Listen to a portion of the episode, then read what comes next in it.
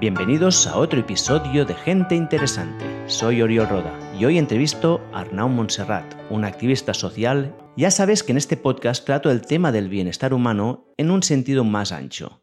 Hablo con expertos de salud, de entrenamiento, nutrición, terapeutas, pero también con gente que trabaja para la salud del planeta y de nuestra sociedad. Y es que para mí no tiene sentido mejorar nuestra vida individual si no cuidamos la vida colectiva y el planeta donde vivimos. Además, también me encanta tener conversaciones constructivas con gente que tiene visiones muy diferentes a las mías, pero que tiene los mismos objetivos. La entrevista de hoy cumple todos estos requisitos. Arnau es una persona que ha dedicado su vida a la lucha social y al activismo ecológico y que actualmente está implicado en el municipalismo y la economía social solidaria. Y lo ha hecho de una manera que la mayoría de la población considera radical, con la ocupación y la creación de espacios autogestionados. Conocí a Arnau en mi juventud cuando participaba activamente en los movimientos contra la guerra de Irak y contra la globalización.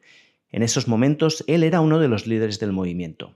Probablemente el momento culminante de su carrera activista fue en 2001 cuando ocupó Can Masdeu, un antiguo leprosario del Hospital de San Pau situado en el Parque Nacional de Colserola y que llevaba 53 años abandonado. Camasdeu cobró notoriedad en 2002 cuando los ocupantes resistieron al desalojo encadenándose y subiéndose sobre trípodes durante tres días. Al final, la policía desistió de desalojar los ocupantes y posteriormente los propietarios que ganaron un juicio decidieron no aplicar nunca esta resolución y el desalojo no se ejecutó. En ese momento perdí el contacto con Arnau y yo inicié un camino personal y profesional que me ha hecho cambiar de opinión sobre muchos de los principios ideológicos que tenía en esa época. Pero un día tuve la alegría de recibir un correo suyo donde debatía algunas de las cosas que escribo en mi newsletter. Y realmente esta reconexión me alegró mucho ya que creo que es súper importante hablar con gente que tiene opiniones distintas pero objetivos compartidos. En esta entrevista, Arnau y yo hablaremos sobre el movimiento de la ocupación y la autogestión. También me encantaría debatir amigablemente sobre los diferentes puntos de vista que tenemos sobre cómo crear una sociedad más justa y sostenible con temas como la agroecología, la transición ecosocial, el decrecimiento económico o la descarbonización de la economía. Y en particular quiero hablar también sobre el libro que ha escrito recientemente, Nos sobran las ideas, donde menciona todos estos temas pero sobre todo me gustaría saber cómo están haciéndolo esto en Calmasdeu y ver cómo este modelo puede ser escalable. Ya ves que no me quedé corto. Y sin más dilación te dejo con este nuevo episodio de Gente Interesante con Arnau Montserrat y la ocupación, la agroeconomía y la transición social.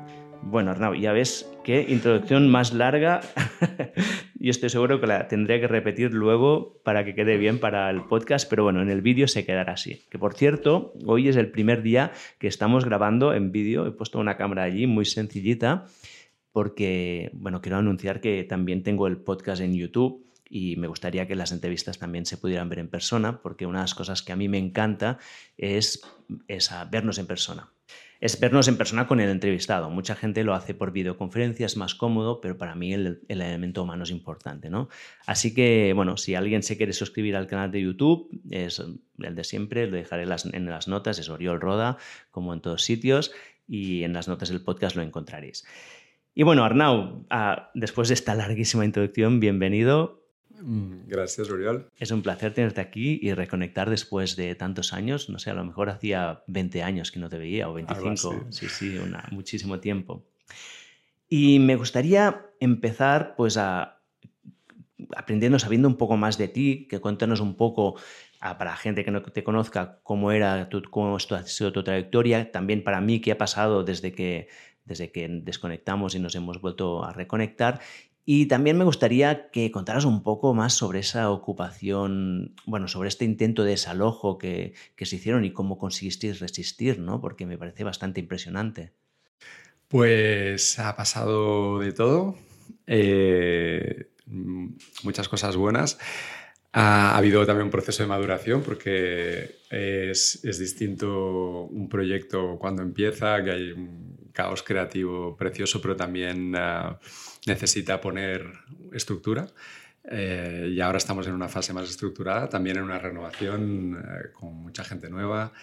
Y, está, y está bien la cosa, aunque un poco limitados también por la sequía, ¿no? porque realmente el cambio climático se, se manifiesta en, en, cosas muy concretas ya, como sabemos a nivel climatológico podemos notarlo con uh, el caos de las estaciones y con la sequía o el calor y nosotros lo notamos mucho porque nos alimentamos del agua del, de la montaña, de Coiserola. Y, y, en cuanto a esto que decías de la, del momento este, yo soy cero nostálgico, pero sí recuerdo como un momento de empoderamiento personal mmm, contundente, de una especie de reafirmación de tu propia autonomía, de tu capacidad política, también lo recuerdo como un, un artefacto político eficaz. Eh, de hecho, llegó el, la, la, vanguardia, eh, nos ponía a la altura de los resistentes palestinos, eh, que creo que es un poco demasiado, pero sí que es verdad que fue un momento de aglutinar resistencia a una serie de cosas que estaban pasando en la sociedad, especialmente en el tema de la especulación inmobiliaria, que creo que, que un poco para eso sirve también la ocupación, para, para generar esos momentos incómodos que, que luego pueden llevar a, a, cambios en la sociedad. Y, y, también creo que fue un momento um, de poner sobre la mesa la potencia de la desobediencia civil no violenta, que es una forma de, una estrategia, por ejemplo, que ahora está usando el movimiento climático, eh, cuando se hacen determinadas acciones como cortar el tráfico, que pueden ser muy incómodas, pero que son necesarias para, para establecer una, una, una, posición desde la legitimidad, tal vez no desde la legalidad, pero sí desde la legitimidad en este caso de que necesitamos descarbonizar la economía. En nuestro caso era en relación a que ese edificio llevaba 40 años abandonado. Eh, de hecho, ahora estamos en una campaña para recuperar también el edificio de encima, que lleva eh, 50 años abandonado desde el año pasado. Y, y esa antigua leprosería estaba, estaba cayéndose a pedazos y, y, de algún modo nosotros estábamos recuperando un edificio abandonado. Eh, de hecho, presentamos la primera querella que se presentó en el Estado por negligencia de la propiedad, en el, el cuidado de la propiedad, y fue aceptada. No, no la ganamos, pero fue la primera que se aceptó, que eso ya fue algo. Y, y también el juez llegó a decir que, que la, el derecho a la vida estaba por encima del derecho a la propiedad. Eso fue porque estuvimos tres días colgados y había momentos en que eh, la policía más nos quitó el agua, la comida, todo, entonces estábamos bebiendo nuestra orina, estábamos eh, con... Estábamos, llegamos a, a, a, a, beber nuestra orina mezclada con agua, llegamos a tener casos de hipotermia, vinieron ATS, eh, notificaron esto y entonces el juez dijo esto, ¿no? que, el, que, es una frase bonita, ¿no? de que la, el derecho a la vida está por encima del derecho a la propiedad y superamos el juicio penal, que al final eh, dirime si realmente has cometido un delito. Ah, pero claro, luego tuvimos el juicio civil y ahí sí que el juicio civil dirime quién tiene los papeles de propiedad. En este caso, pues, pues no los tenemos. Pero sí que hemos ganado una legitimidad, un cinturón de apoyos, una, una, una situación en la que, en la que mmm, de algún modo estamos demostrando que la propiedad de uso puede ser válida ahí donde hay negligencia o un mal uso de la propiedad privada. Vale, y de hecho aquí me das pie un poco a una parte de las preguntas que tenía, y es que ya sabes que la ocupación ha sido últimamente de nuevo un arma utilizada sobre todo por la extrema derecha, que por cierto le ha ido muy bien, y me gustaría saber si podemos distinguir entre diferentes tipos de ocupación, hasta qué punto es legítimo ocupar cualquier espacio, cuál es tu punto de vista desde, desde una persona, porque claro, te lo digo en contexto, claro, yo entiendo Can Masdeu, una, un edificio de 40 años abandonado, propiedad de una gran institución y utilizarlo como un centro social, lo veo distinto a ocupar pues, el, el piso de, de, una persona que, pues, que lo tiene allí y a lo mejor hace, se ha ido a vacaciones y ha vuelto y se lo encuentra ocupado, ¿no? Claro. Sí, el, el, es más, el propietario de Can Masdeu tiene más de mil propiedades. O sea, es, un, es una fundación de patrimonio del Hospital de San Pablo, pero en realidad es una inmobiliaria encubierta y ha tenido, ha tenido casos, bueno, ha sido denunciada por, por, no usar sus fondos que se supone que son para el, para el hospital y que la gente donó en su momento a la iglesia para uso sanitario y, y han, sido, han sido congelados y, y, y no han sido eh, volcados donde debería estar, que es en el déficit que tuvo el Hospital de San Pablo muy fuerte hace 10, 15 años. ¿no? Eh, con lo cual, todos con dinero público estamos pagando ese déficit cuando hay una fundación que podría sufragar eh, ese déficit, ¿no? que podría haberlo hecho. Luego, eh, en general, también, yo estoy de acuerdo contigo que hay que diferenciar situaciones, pero también hay mucho bulo. O sea, el, el año pasado, un juez famoso de, de Re, bueno, se hizo famoso porque salió en la tele, le, llamaron para que dijera que los ocupas eran muy malos y que tenía mucho trabajo por culpa suya y el tío lo desmintió todo, ¿no? Entonces se hizo viral y, él, y explicaba cosas como, por ejemplo, que, el, que solo el 0,85%, es decir, menos de un 1% de los casos eran allanamiento de morada, que es lo que tú explicabas, ¿no? Que te vas de vacaciones, que tal y cual. Y, y, claro, es como eh, transmitir la imagen de que te puedes ir a comprar el pan o de vacaciones y te ocupan la casa, pues no se sustentan datos empíricos. ¿no? Luego también se, se ha intentado, eh, hay mucho de campaña de odio, es decir, que, se intenta hacer luchar al último contra el penúltimo, perdona, al penúltimo contra el último, ¿no? Es decir, bueno, los manteros, los migrantes sin papeles, los ocupas, los, las personas gays, los, eh, lo que sea, como tratar de focalizar en minorías, normalmente vulnerables, eh, una insatisfacción social para que no vaya hacia sus responsables todos somos corresponsables de la situación de la sociedad, pero hay algunas personas en especial posición de poder que tienen más responsabilidad y que sí que vaya hacia personas eh, vulnerables a las que puedas odiar. Entonces eso le llamamos campañas de odio, que también se hace con políticos y tal, y eso es muy, muy delicado. Y luego también hay, hay muchas situaciones que habría que poner en contexto. O sea, mm, el los cálculos del Instituto Nacional de Estadística en 2021 eran que más o menos había como, como entre el 10 y el 15% de casas vacías en todos los pueblos y ciudades de España. Ah, esto significa, algunas serán pues, la segunda residencia legítima de tal y cual pero hay, hay muchísima mm, casa vacía inmovilizada. Eh, los principales cambios de la ley de vivienda son para los grandes propietarios que tengan cinco o más viviendas que eso corresponde solo al 0,3% de la población española. Por eso digo que cuando se intenta confundir tus intereses, que tienes una casa de tu abuela o, o una casa en la playa con los intereses de esa minoría del 0,3%, se está manipulando. ¿no? Em, ¿Y sabes qué proporción del parque de vivienda representa esto? Ah, no, lo que sí sé eh, es que hay, por ejemplo, en Barcelona hay 10.000 viviendas dedicadas al sector turístico y 30.000 viviendas que no se sabe eh, para qué se usan. Y ahí es donde entra la confusión, porque algunas de esas son efectivamente la segunda residencia totalmente legítima de no sé quién y muchas de otras son fondos eh, multipropietarios o casatenientes que se llaman. De estos, Además, ha habido un desembarco muy fuerte de los fondos de inversión. Eh, hay gente que hace poco escuchaba las noticias, decían, es solo el 7% del parque inmobiliario en las grandes ciudades es de los fondos de inversión. Eh, pero claro, es que hay que tener en cuenta que llegaron hace seis años. Es decir, tú, que eres, empresario sabes lo que significa que en un sector llegues en solo seis años a tener el 7%.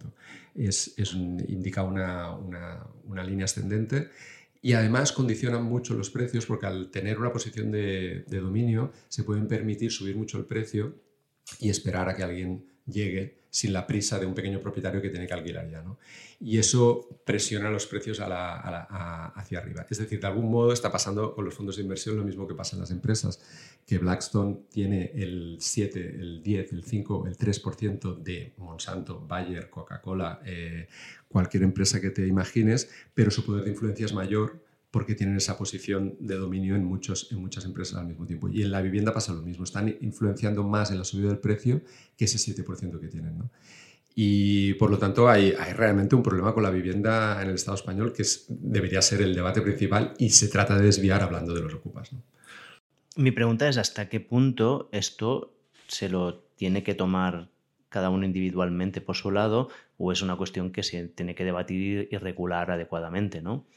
Eh, la historia de la lucha social muestra que, cuando se practica la desobediencia civil no violenta se consiguen cambios, desde el voto de la mujer hasta mm, todos los derechos que puedas imaginar, empezando por el derecho a no trabajar los sábados 12 horas eh, o incluso los domingos. Entonces, Em, en ese sentido, no es, no es, una dicotomía, no es una cosa o la otra, sino es, es como enmarcas eso. ¿no? Por ejemplo, el movimiento de la PA, ¿no?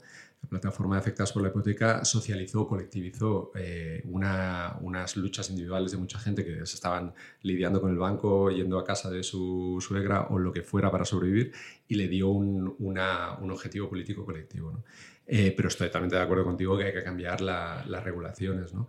Y, también pienso que es importante la legitimidad. Es decir, yo no, me, no, no, sería de los que la ley es lo único que vale, la única fuente de legitimidad, obviamente, si no lo estaría ocupando, pero sí creo mucho en la legitimidad. Es decir, por ejemplo, en el caso de Camasdeu, creo que tiene que haber un retorno a la sociedad, porque estamos en un sitio que es una, una aunque la propiedad ha negligido con su, con su propiedad privada, mm, eso no significa que no haya una posición de privilegio en tener una casa sin pagar alquiler, cuando todo el mundo está pagando un alquiler y en Barcelona aún más.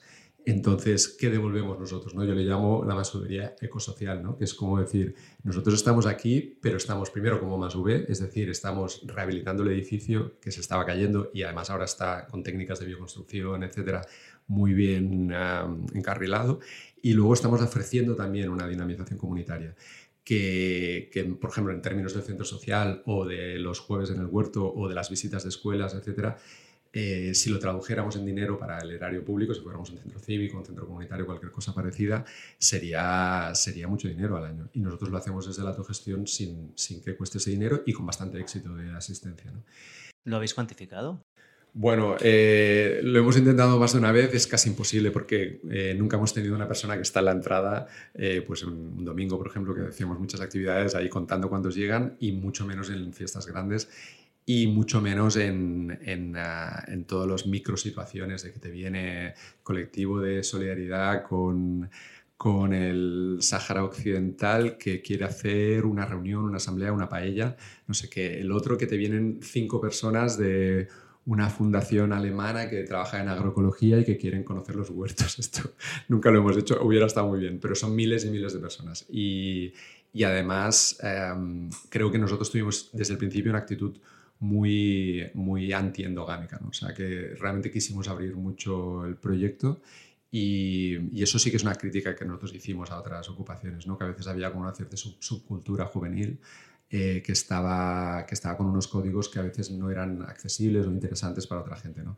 Y nosotros eh, quisimos romper eso explícitamente también, también el hecho de aislarnos un poco del ecosistema mediático. ¿no? Quisimos estar en los medios, quisimos tener buenos abogados, quisimos llegar al barrio, quisimos abrir las actividades y eso creo que forma parte de esa masovería ecosocial, ecosocial que te decía. ¿no?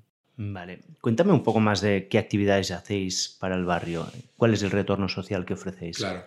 Por ejemplo, hay muchos huertos comunitarios, de hecho uno de los primeros huertos comunitarios de, de, la ciudad, que ahora hay muchos más, municipales, autogestionados, híbridos, ocupados de todo tipo, eh, fue con, con, en el Valle de Camasdeu. Uh, y fue una, una, cosa que sigue viva y además incluso mejor diría porque ahora es una asamblea realmente autónoma. De hecho ahora tenemos cinco proyectos en el valle, eh, de los cuales solo dos dependen de la comunidad que vive ahí. Eh, que practica esa masovería, digamos, ese modelo de gestión no salarizado, es decir, lo ofrecemos por un intercambio no monetario, no por un intercambio monetario, y, y los demás proyectos ya son autónomos. ¿no? Uno sería el que está trabajando para recuperar el edificio de arriba, que es mucho más grande, como siete veces más grande, que está abandonado, que es el Hospital de San Llàtzer y que es la campaña de la Casa de los Futuros. El otro sería el proyecto de huertos comunitarios, que son las parcelitas más pequeñas, que tienen como condición organizarse en asamblea, no usar em, productos químicos, y, pero en cambio la producción de cada parcela es particular para cada grupo. Y realmente se produce bastante de gente muy buena. Y después hay el proyecto Rayanaradas, que conecta un poco con la entrevista que le hiciste al Frances Fong, que me encantó, que nosotros desde esa perspectiva feminista y regenerativa de la agroecología eh, le llamamos así, Rayanaradas, ¿no? y que es básicamente un grupo que los jueves nos reunimos para producir en el huerto juntas, que la mayoría de gente no es del, no es del valle. Y, y, se llevan verdura, comen con nosotras, también hay ese intercambio no monetario. Y, y, sobre todo hacemos experimentos en agricultura regenerativa, aprovechando que no tenemos la presión de ser campesinos comerciales y por lo tanto no tenemos que estar tan, como ya sabes, con el agua al cuello como están muchos campesinos. ¿no? Y, después eh, tenemos el proyecto del centro social, que le llamamos el punto de interacción de Coiserola, irónicamente, porque en un momento nos querían desalojar para hacer un punto de información de Coiserola en, en la casa y dijimos, no, no, tranquila, lo hacemos nosotros y le vamos a llamar punto de interacción. Y, eh, y, la otra sería la, y eso sí que realmente lo lleva la comunidad, eh, aunque la mayoría de domingos lo abren colectivos de fuera. y hay toda una red de solidaridad alrededor de eso. Y, y, después eh, tenemos el proyecto, el proyecto de, las, de las visitas, de la, que, que, es muy bonito, ¿no? que te vienen universidades, escuelas, splice, caos, y un poco es como mostrar, no, no, todos tenemos que vivir exactamente como se vive en Camasdeu, pero sí que hay elementos que pueden ser inspiradores. Vale, cuéntame cómo vivís en Camasdeu, cómo la gente que va allí a trabajar o a pasar el día qué manera, cuál es vuestro estilo de vida, en qué se diferencia del estilo mainstream. Claro, hay, un elemento que no me parece tan sugerente, a no ser que seas un futuro neorural, o creo que tú en alguna entrevista te lo planteas, ¿no? De, uy, ¿cómo sería ir a vivir a lo rural? Eh, coste-oportunidad, ¿no? Y, esa parte... probablemente. Sí, puede, puede, ser muy duro, sobre todo si te dedicas comercialmente a la agricultura o a la ganadería o a la silvicultura. Por desgracia no debería ser así, pero aún es duro, aún es un sector con pocos márgenes. Mm, un poco mejor en, en, ecológico, pero aún así es difícil. Eh, pero creo que eso no es tan interesante igual para la mayoría de gente que vive en la ciudad y seguirá viviendo en la ciudad. ¿Qué, qué otros elementos no, digamos, urbanos, nosotros le llamamos, ¿no? Rurales, urbanos, rurbanos, eh, pero más, digamos, más urbanos tenemos que pueden ser interesantes? Creo que uno es la colectivización de recursos, es decir, y eso va muy en la línea de la transición ecológica. Ya, de hecho, muchos expertos poco sospechosos de, socialistas o de ecologistas primitivistas hablan de, por ejemplo, de pasar a un modelo de alquiler más que un modelo de compra, ¿no? con, muchos electrodomésticos para bajar la huella ecológica y también para, para abaratar costes ¿no? para el consumidor. Y esto, y esto nosotros lo hacemos con coches, con lavadoras, con bicicletas, con un montón de herramientas Em, que las colectivizamos, con lo cual las tenemos siempre a mano, pero no necesita cada uno tener la suya. ¿no? También tenemos una tienda gratis y eso ya entra en el campo del reciclaje. También practicamos mucho el reciclaje, la reutilización y la reparación. Eh, vivimos una sociedad de opulencia, ya no tanto como hace 10, 20 años, pero sigue habiendo muchas cosas que se tiran que son reparables. Después hay una parte de mm, de horizontalidad, de, que, con, que luego hablamos si quieres, pero que hay obviamente con sus pros y sus contras, pero que es interesante a nivel de, de ganar, eh, de empoderamiento político de las personas y de, y de, lo que se puede hacer en colectivo que individualmente nunca podrás hacer. Pero eso no es válido solo para una comunidad urbana como la nuestra, eso es válido para cualquier tarea colectiva como una empresa, una cooperativa, etc. Y luego también eh, el bajar el, un nivel de consumo más ajustado a la huella ecológica que nos deberíamos poder permitir eh, si la repartiéramos equitativamente en todo el mundo. ¿no? Seguimos, yo creo que seguimos en una posición de privilegio, con más tiempo libre y más capacidad de consumo que personas de la África subsahariana, por ejemplo, pero sí que estamos en una situación de al menos de ponerle conciencia y de bajar ese consumo, esa huella ecológica y crear una, una cultura que no se basa tanto en viajar todo, para arriba, para abajo todo el día o en consumir muchas cosas, eh, porque igual nos, nos, llenamos de otras cosas. ¿no? Y, y, bueno, muchas más cosas podría decir. La, la, una muy interesante creo que es la, redistribución. O sea, el, acto de ocupar, en el fondo, no es más que la misma redistribución que se hace a través de vía impuestos, servicios sociales y públicos, por ejemplo, pero autogestionada pero no deja ser la misma lógica. Es decir, hay, hay casas abandonadas, hay personas que quieren hacer un proyecto y que no tienen acceso a ese, no podríamos pagar algo así, urbano. Eh, tal vez podríamos negociar algo en la ciudad eh, a través del ayuntamiento, pero, pero este acto de redistribución que no afecta solo la vivienda o el techo, que afecta también a el agua, la biomasa, eh, la energía, por ejemplo, contenida de la leña que usamos, que además así limpiamos el bosque. De hecho, nuestra zona es la única que no se ha quemado en estos 20 años. Y, pero al mismo tiempo usamos la madera pues, para biotriturados, agricultura regenerativa, pero también para calentar la casa. Eh, ya tenemos acceso a la biomasa para hacer compostaje, por supuesto, pero también eh, eso implica cerrar los ciclos, tener letrinas secas, tener compostadores. Eh, usar la orina para fertilizar, que también es un experimento que estamos ahora recientemente en ello.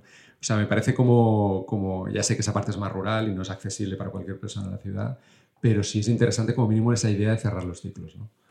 Y creo que la economía circular va un poco por ahí, aunque tiene un poco de, marketing lo de economía circular, pero, pero tiene una parte de verdad, que necesitamos eh, salir de esa economía tan lineal y extractivista que tenemos. Vale. Aquí has mencionado bastantes cosas y, algunas de ellas ya las habíamos hablado, que, queríamos tratarlas aquí, pero me gustaría hacer un inciso, espero que no quede muy pegote en el, con el flujo del, podcast, porque has hablado de la colectivización y también has hablado de, de los movimientos horizontales. Y te digo por qué quiero hacer este inciso, porque para mí a lo mejor es es probablemente el hecho que a mí me hizo alejarme más de los movimientos sociales en ese momento y por lo tanto es una de las cosas que me gustaría tratar porque digamos que tengo como un problema no resuelto allí, ¿no? Te cuento, cuando yo estaba implicado en los movimientos contra la guerra en 2001 y bueno, en la antiglobalización, pues me iba a las asambleas, unas asambleas que había 200 personas y allí me encontraba pues con unos líderes, había gente que por su capacidad de, pues, de comunicación o por estar más implicados o por lo que sea, tenían un liderazgo. Pero al mismo tiempo representaba que no, que todo era horizontal y que todos decían, pero la realidad es que no era así. Y había, pues una, a mí me generó un momento una sensación de frustración, de decir, bueno, yo estoy aquí, pero mi voz no se oye igual que la de otros, ¿no?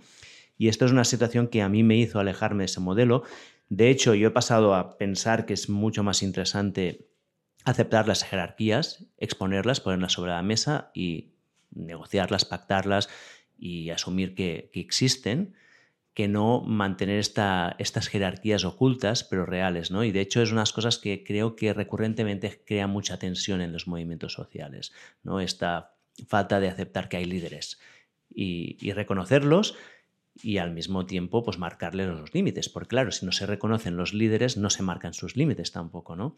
¿Cuál es tu opinión al respecto de esto? Yo estoy eh, bastante más ah, de acuerdo contigo, aunque le veo otros matices pero también por ese proceso que te decía antes de maduración de nuestras estructuras. O sea, obviamente hay cosas, ese caos creativo del principio que te decía, tiene también sus partes oscuras y una podría ser esta que describes. ¿no? Entonces, que eh, hubo en los años 70, o sea, esto está, todo está debatido y a veces volvemos a debates que ya, que ya se tuvieron, ¿no? Pero el feminismo, desde posiciones feministas, se, teorizó el tema de la, lo que se llamaba la tiranía de la falta de estructuras, que sería lo que tú estás explicando, ¿no? que, que hay una ficción horizontal que detrás esconde jerarquías que por el hecho de ser informales son más difíciles de... Mm, es más difícil lidiar con ellas. ¿no?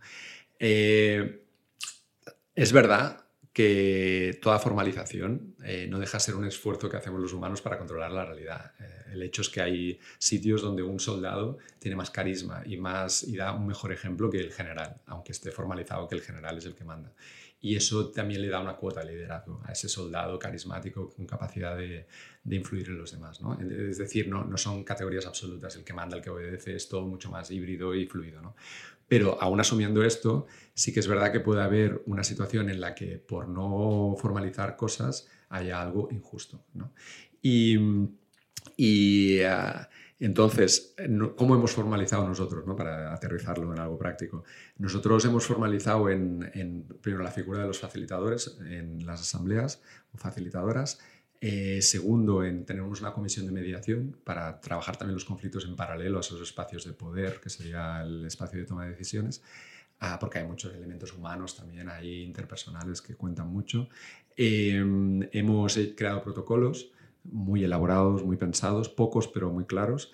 Y también tenemos, y también tenemos eh, obviamente, técnicas para propiciar que, como rondas, como límite de minutos, como, como nombrar mm, líderes formales para determinadas tareas. Eh, a lo que no hemos llegado es a un líder formal para toda. Digamos, la figura del coordinador, que sí que existe en algunas cooperativas y tal, que existe como el, digamos, un equipo de coordinación, normalmente rotativo, con fecha de caducidad, pero que, sí que durante un tiempo asume unas funciones siempre siguiendo las directrices de la Asamblea. ¿no? eh, de una asamblea general, por ejemplo, que se hace tres veces al año. ¿no? Eh, pero claro, tres veces al año no decides todos los detalles y en los detalles muchas veces está el mambo. Entonces ese grupo de coordinación realmente ejerce un liderazgo formal, que es lo que tú reivindicabas. ¿no?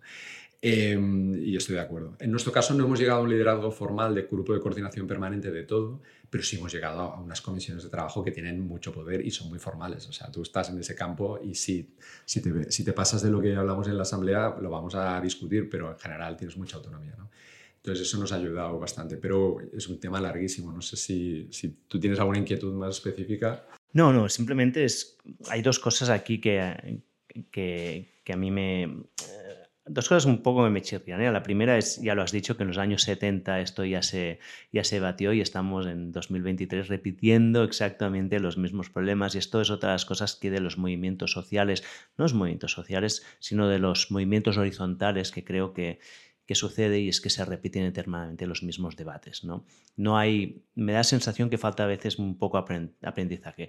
Te lo comparo, por ejemplo, con el mundo empresarial, porque ya sabes que yo luego me hice un MBA.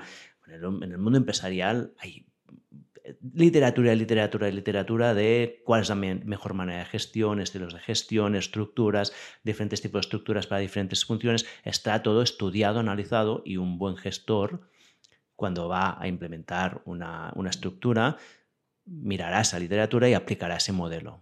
Un buen gestor, ¿eh? un mal gestor no hará esto, evidentemente. Me da la sensación que en el mundo de, lo social, como todos somos tan autónomos y todos sabemos tantos y, cada, y todos nos reinventamos la rueda cada semana, todos estos aprendizajes no están. Y entonces me, me encuentro muchas veces con situaciones de repetir conversaciones que 20 años después o 40 años antes ya se habían tenido sin que esto, sin que haya aprendizajes, ¿no? Yo, yo diferenciaría también entre un colectivo de jóvenes eh, que están en un proceso de empoderamiento y que de algún modo necesitan reinventar la rueda y también es positivo. O sea, hay una parte eh, ahí de, de necesaria de, por ejemplo, ámbitos de gestión comunitaria o de la economía social y solidaria. O sea, si hablas de una cooperativa, hablas de un centro. Ahora en Barcelona hay muchos centros comunitarios que son de gestión comunitaria, es decir, que son propiedad titular del ayuntamiento, pero la gestión es comunitaria, ni siquiera de una empresa, sino, o de una cooperativa, no, no, de, de, una organización comunitaria sin afán de lucro. ¿no? Em, y ahí sí que hay mucho más lo que tú dices. Hay una experiencia de gestión, se transmite, se va aprendiendo, afinando, tal. Hay más de eso. Pero en cambio, en, organizaciones más porosas, eh, informales y a veces también efímeras, sí que hay más de eso y estoy totalmente de acuerdo contigo. No puedo, no puedo negarlo porque, de hecho, ayer hablábamos, porque ahora estamos en un proceso de renovación en casa, y hablábamos justamente de eso, de decir, sí, vamos a estar abiertos y flexibles, pero no vamos a ser ambiguos, que no es lo mismo. Una cosa es ser flexible, a que llegue gente nueva con nuevas ideas y evoluciones y cambios, y otra cosa es ser ambiguo en el sentido de que todo se puede reinventar a cada momento según las necesidades de la persona que llega ahí, como si no hubiera una vida institucional, como si no hubiera una, una vida, un organismo vivo que es la institución más, y solo fuera una agregación de individuos cada uno con su pelotera. Por supuesto, eso hay que evitarlo y eso a veces pasa. Pero también hay, hay que entender que hay situaciones en las que, por ejemplo, yo me imagino una asamblea del 15M o una asamblea de la PA o una asamblea del sindicato de yugateras, eh, que te llegan gente em, que nunca han estado en asambleas, nos ha pasado en la asamblea de huertos comunitarios. Hay unos códigos también para hacerlas eficaces. Si tú no los conoces es más probable el caos. Y, ahí por eso reivindico que también tiene que haber un aprendizaje, no, no desde cero, estoy totalmente de acuerdo contigo, pero sí que tiene que haber esa, esa comprensión de que mucha gente, que, que la toma de decisiones en grupos horizontales es una ingeniería al mismo nivel que la de la empresa. Es decir, es, está estudiadísimo, hay cosas que se conocen, hay herramientas que se pueden aplicar y hay que transmitirlas, porque a veces llega gente nueva que no las conoce. Claro, y cuando no existe una jerarquía y todos somos iguales, el, el, nuevo que entra tiene legitimidad para cuestionarlo todo, ¿no? Entonces aquí es donde... Pero el problema no es la jerarquía, es la informalidad. La, eh, la, falta de jerarquías se puede gestionar mucho mejor cuando las cosas son más formalizadas y más claras, los límites más definidos. Sí, es, es una cosa que no, probablemente no comparto tanto contigo. ¿eh? Yo creo que la legitimidad... No he dicho perfecto, he dicho mejor. ¿eh? Yo creo que en gran medida la legitimidad muchas veces viene determinada por la jerarquía porque si no hay un cuestionamiento, pues si, todos, pues si no hay esta jerarquía que te legitime un poco, y, te, lo digo, por ejemplo, te, cuento un caso particular. ¿eh? Cuando estaba en mi empresa, en Mammoth Hunters, yo, aunque me pasé al, mundo empresarial y, tenía aún todos mis ideales detrás, ¿no? intenté montar una organización horizontal, hacíamos asambleas también a nuestro estilo, nos poníamos todos el equipo en, círculo y hablábamos entre iguales, hasta que un día las cosas se pusieron un poco feas y hice una asamblea y el resto del equipo dijo, no, no, eh, Muriol, tú eres el CEO, esto lo decidas tú, a nosotros no nos vengas con historias. Y entonces de golpe me, ah, vale, claro, sí, claro, yo soy el CEO. Entonces, mientras las cosas van bien, todos muy, muy contentos todos y horizontal. Cuando no van tan bien, ah, alguien tiene que... Claro, pero ahí... Ahí es donde salía mi legitimidad. Mi legitimidad es yo soy el que estoy allí hasta el final, soy el capitán del barco. Si el barco se hunde, yo me hundo con él. Eh, por lo tanto, tengo una legitimidad. O yo he creado la empresa. Como creador de la empresa, tengo una legitimidad, ¿no? Lo digo girando el revés. ¿eh? Tú ah, fuiste de los impulsores en Cadmaseu. Tienes una legitimidad, ¿no? Entonces, si llegas en un equipo y, o una asamblea, resulta ser que todos sois iguales, aunque haya mucha formalidad estructural y no hay este elemento... a yo creo que esto genera inevitablemente pues, conflictos, ¿no? O puede generar también eh, liderazgos informales no, no, tóxicos, ni negativos, ni injustos. Es decir, que alguien tenga más experiencia en un campo y que por eso tenga más credibilidad y tenga más influencia, no tiene por qué ser malo, si sus propuestas son positivas para el grupo. Es decir, em, mm, eh, no compro que esto necesariamente vaya en dirección negativa. Sí que compro que la claridad ayuda. Eh, y la claridad en vuestro caso era que una empresa fundada por un CEO que tenía una posición de jerarquía legitimada y establecida desde el principio, entonces está claro. Pero si, por ejemplo, es una cooperativa que desde el principio, que también hay liderazgos en las cooperativas, ¿eh? pero quiero decir que, por ejemplo, ya hay trabajadores no cooperativistas, ¿no? pero ponle que los trabajadores cooperativistas formalizados se reúnen en una asamblea y unos escurren el bulto y otros la asumen, ahí eh, sería menos coherente que en tu empresa. En tu empresa era coherente con la organización que algunos escurrieran el bulto. En una cooperativa, entre los socios cooperativistas al menos, no sería coherente, porque ellos han, formalizado que todos son eh, copropietarios. ¿no? Entonces, por eso te digo, depende de lo que se formaliza. En nuestro caso, lo formalizado es que tú tienes una, en tu comisión tienes mucha autonomía, pero para decidir, por ejemplo, si nos ofrecen una, una legalización del proyecto, por ejemplo, el ayuntamiento, ese debate no puede ser de especialistas, del que sabe mejor reparar la luz, del que cultiva mejor el huerto, del que sabe mejor programar el centro social. Ahí sí que hay una jerarquía y hay una claridad formal y hay una cesión de poder ¿no? formalizada. Pero no puede haberlo en grandes decisiones de temas muy delicados, porque sí, es verdad, nosotros hemos formalizado que somos horizontales, con todas sus trampas, sus limitaciones, pero hemos formalizado que para las grandes decisiones somos horizontales, para lo bueno y para lo malo. Claro, y esto no hace terriblemente difícil tomar una decisión. Eh, en todos esos ámbitos donde tenemos eh, formalizadas, digamos, unas meritocracias o unas especializaciones, no. En los ámbitos donde, donde no tenemos eso, es más difícil, pero no terriblemente difícil. Es, digamos que va a depender, que también hay una parte positiva, o sea, te compro ¿eh? la parte negativa que le estás viendo, pero también hay una, está bien ponerlo en una balanza con partes positivas. ¿no? Por ejemplo, eh, hay una cosa que se llama inteligencia colectiva. Esa inteligencia colectiva se articula a través del conflicto, a través de, de procesar información con una cierta lentitud. Aquí ya conectamos con algo más filosófico, es decir, eh, estamos en un mundo muy utilitarista en el que ser eficaces a corto plazo es primordial, entre otras cosas porque estás compitiendo con el mercado chino o tailandés o marroquí. ¿no? Entonces, bueno, eso podríamos discutirlo. Podríamos discutir que, que tengamos que ser tan, tan eficientes. ¿no? Pero aquí ya nos vamos a otro melón. Y dime, y, para también, o sea, yo estoy aquí mm, haciendo de abogado del diablo, pero en el fondo también estoy convencido de que cualquier tipo de organización tiene sus, sus beneficios. Cuéntame un poco también cómo esto cambia a las personas, o sea, cómo el trabajo cooperativo, horizontal modifica la manera de pensar de las personas. ¿Has visto algún ejemplo concreto? Sí, yo te diría que es mejor usar la palabra cooperativo porque realmente esa es la clave. La clave es que cooperamos. La, horizontalidad es una, en, algunos aspectos, como has dicho tú, es una ficción. O sea, que no, no pasa nada por asumir que no todas estamos en la misma posición, a veces por mérito, a veces por privilegio, a veces por orden de llegada, a veces por especialización, que no pasa nada por asumir que no es tan tan horizontal. O sea, igual el problema es ese, el problema es fliparse. En estos proyectos muchas veces viene gente muy, somos muy idealistas, de la cuerda de gente sensible a la injusticia, idealista y a veces también con, con un background limitado como ciudadanos occidentales privilegiados. ¿no? Eh, es decir, que hemos vivido una cultura bastante individualista. Entonces, en ese llegamos ahí y queremos tener a veces más derechos que deberes, y etc. Eh, entonces, eh, en esa situación nos podemos flipar. Nos dicen que es horizontal y nos flipamos. No, yo prefiero decir desde el principio que es más complejo que eso y que para las grandes decisiones somos horizontales, pero no somos horizontales para cambiarlo todo con cada persona nueva que llega o para meterte a hablar de lo que no tienes ni idea. Digo, para ser claros con eso.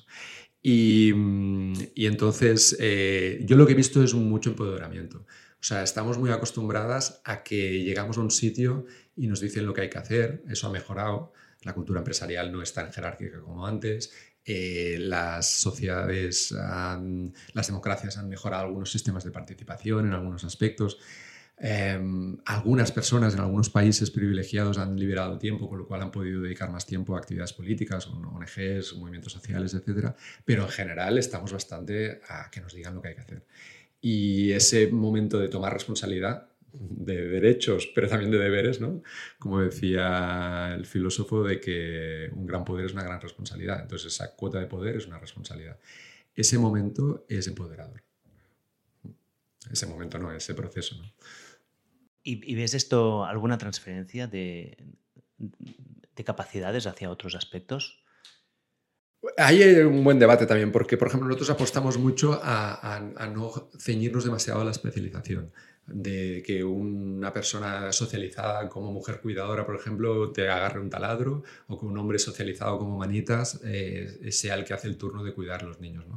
Em, y al mismo tiempo, yo reconozco, porque yo soy un poco de mentalidad empresaria, reconozco los beneficios, eh, la eficacia de la especialización, ¿no? del reparto de tareas. ¿no? Em, podemos discutir luego los costes que eso tiene a nivel ecológico cuando hablamos de especialización regional en la globalización, pero por ejemplo en un microcosmos, ¿no? de que en una empresa los, unos hacen lo que saben hacer bien y otros hacen lo que saben hacer bien, obviamente es eficaz y nosotros también lo practicamos. Pero el otro también tiene valor el que una persona sepa de bastantes más cosas le da autonomía personal y, satisfacción. Y ese debate, por ejemplo, me conecta con el de la agricultura. O sea, claro que es más eficaz el tractor tendríamos que descontar los costes ecológicos, pero aún así me imagino que un sistema biointensivo, regenerativo, ecológico, a gran escala, con especialización, será más eficaz que todo el mundo con su parcelita de huerto en el patio de casa o en el balcón. ¿no? Es mm, probable que sea así para la mayoría de productos, igual no para el romero, la albahaca o los tomates, pero sí sin duda para los cereales, las legumbres o ya digamos la carne, o etcétera. ¿no? Entonces, eh, pero al mismo tiempo la satisfacción que siente la gente. Nosotros le llamamos agroterapia, agrofitness. ¿En qué contabilidad del PIB nacional metes esa satisfacción de tener habilidades, de tener más tiempo libre, de tener un contacto con la naturaleza, de hacer cosas con tu cuerpo? Por ejemplo, si eres una persona que trabaja todo el día en un ordenador, ¿no? ¿dónde metemos ese, eh, eh, ¿Cómo valoramos como sociedad eso? No lo estamos valorando. Por eso digo que lo de la eficacia merecería también una cierta discusión. ¿no? Sí, bueno, aquí conectas mucho con la parte de mi filosofía, que ya sabes que es que el contacto con la naturaleza es para mí esencial. Yo tengo que confesarte que la agricultura no me gusta nada. mi mujer sí que le gustan los huertos y siempre tenemos un huerto en algún sitio y a mí no me gusta. Y mira, lo he probado y a mí lo que me gusta es el día que cogemos y nos lo comemos. Este sí, ¿eh? La recolección está muy bien, pero el cuidado a mí no me gusta nada. A mí me gusta más salir a pasear por el bosque, pero sí, realmente estar en contacto con la naturaleza es claramente un, una, una, externalidad que tendríamos que internalizar como realmente un, un, bien o un, beneficio ¿no? que no es económico, pero que realmente es bueno para nuestra salud, para nuestra mente, para nuestro bienestar en general. ¿no? Escucha, antes de que saltemos específicamente a todo el tema de la agroeconomía y la, que, es donde tenéis la especialidad en Canmasdeo, sí que hay un último punto que quiero volver sobre el tema de, los movimientos sociales, que es la segunda espinta que yo tengo clavada, que es el tema de lo que yo llamaría el puritanismo ideológico. de nuevo, yo me encuentro con pues haber dejado cuando dejé los movimientos sociales, pues una transición que en gran parte me fui a vivir a Estados Unidos, allí pues estuve en contacto pues con un tipo de cultura muy diferente a la nuestra, más individualista, le vi cosas muy buenas, también cosas muy malas, ¿no? Una evolución. Y luego, pues un MBA, empecé una empresa mm, también con un objetivo social. Al final mi objetivo era ayudar a la gente a estar más sano, pero desde una perspectiva, pues ya dentro del capitalismo, si quieres decirlo, ¿no? Y entonces me encuentro con debates con mucha gente, pues que eran de mis entornos, que aún me vienen con discursos marxistas o pues discursos que, que para mí están completamente desfasados que la historia no ha validado, ¿no? Y entonces siempre me viene ahí una, una, cosa que mm, la escuché de alguien que no sé quién es, que es que al final hay, todos tenemos ideas y, y, hay diferentes modelos sociales que podemos desarrollar, pero luego se, se testan y hay algunos que pasan la validación y otros no. Y de momento podemos decir que el modelo liberal, capitalista, con todos sus defectos, ha pasado el test ha pasado el test, ha sobrevivido y el mundo en el que estamos objetivamente es mejor que el mundo de hace 200 años. En casi todo. Hay muchos problemas, pero en casi todo el mundo es mejor, ¿no? Y el modelo que hemos tenido en el, en el primer mundo, capitalista liberal, ha funcionado. Ha hecho que la mayor parte de la gente saliera de la pobreza, la educación ha subido, el mundo no está tan mal. Hay cosas que están muy mal, pero estamos mejor que la gente que vivía hace 200 años. Estoy seguro que cualquier persona en el mundo, excepto a lo mejor el rey de Francia, de, hace 200 años, desearía vivir en nuestro mundo. ¿no?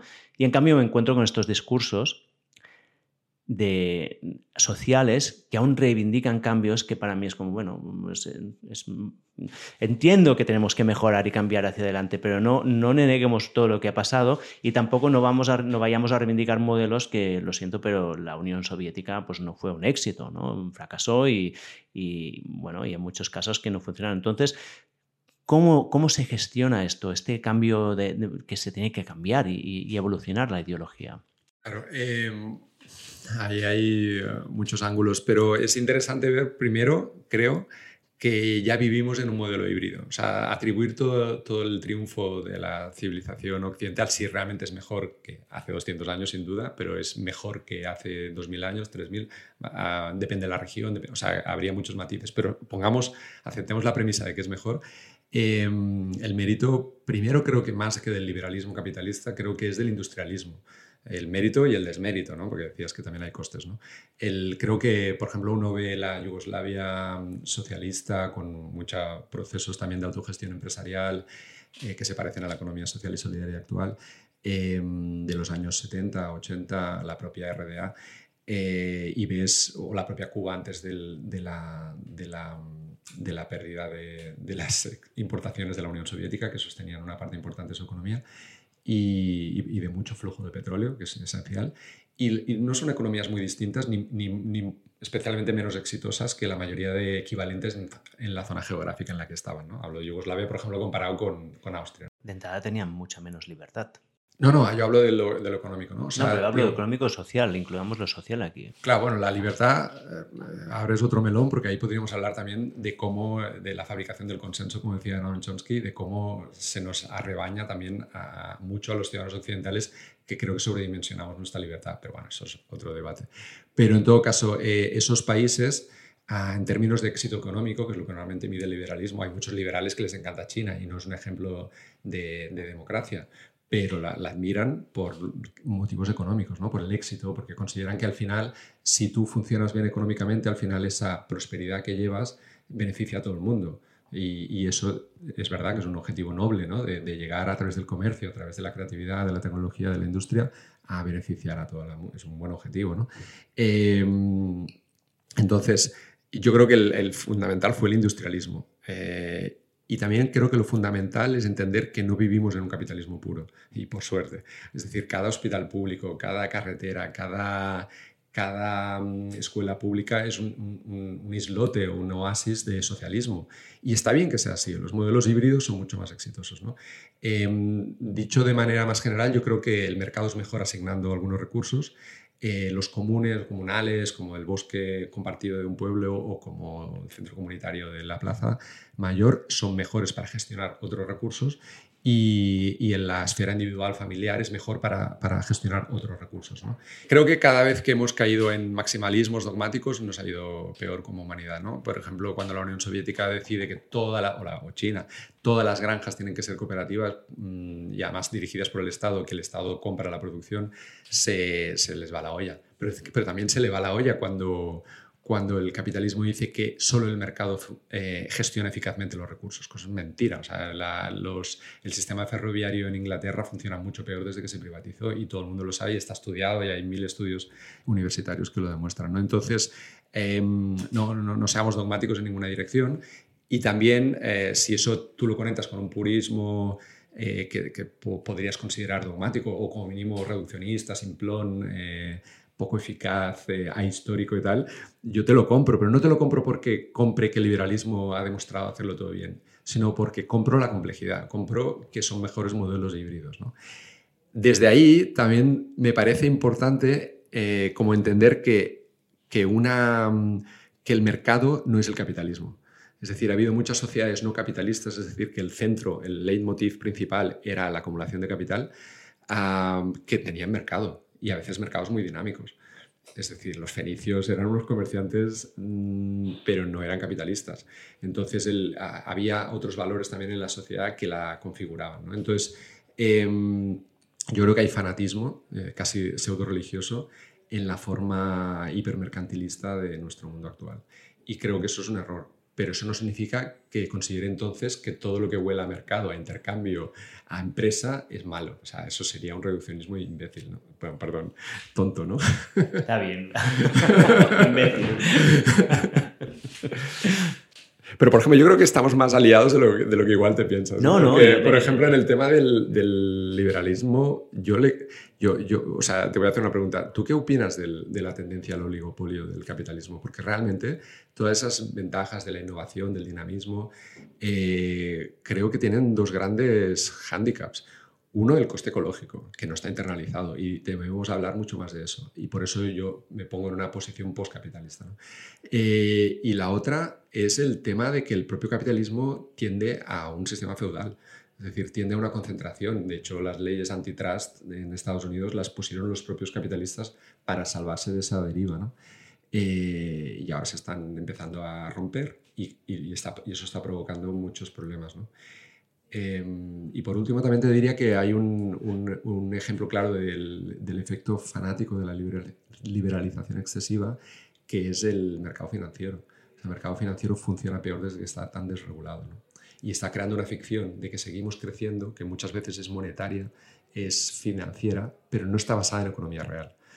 Entonces, mm, no sé si eso nos conviene. O sea, tenemos más papelitos que dicen que tenemos energía que energía realmente disponible.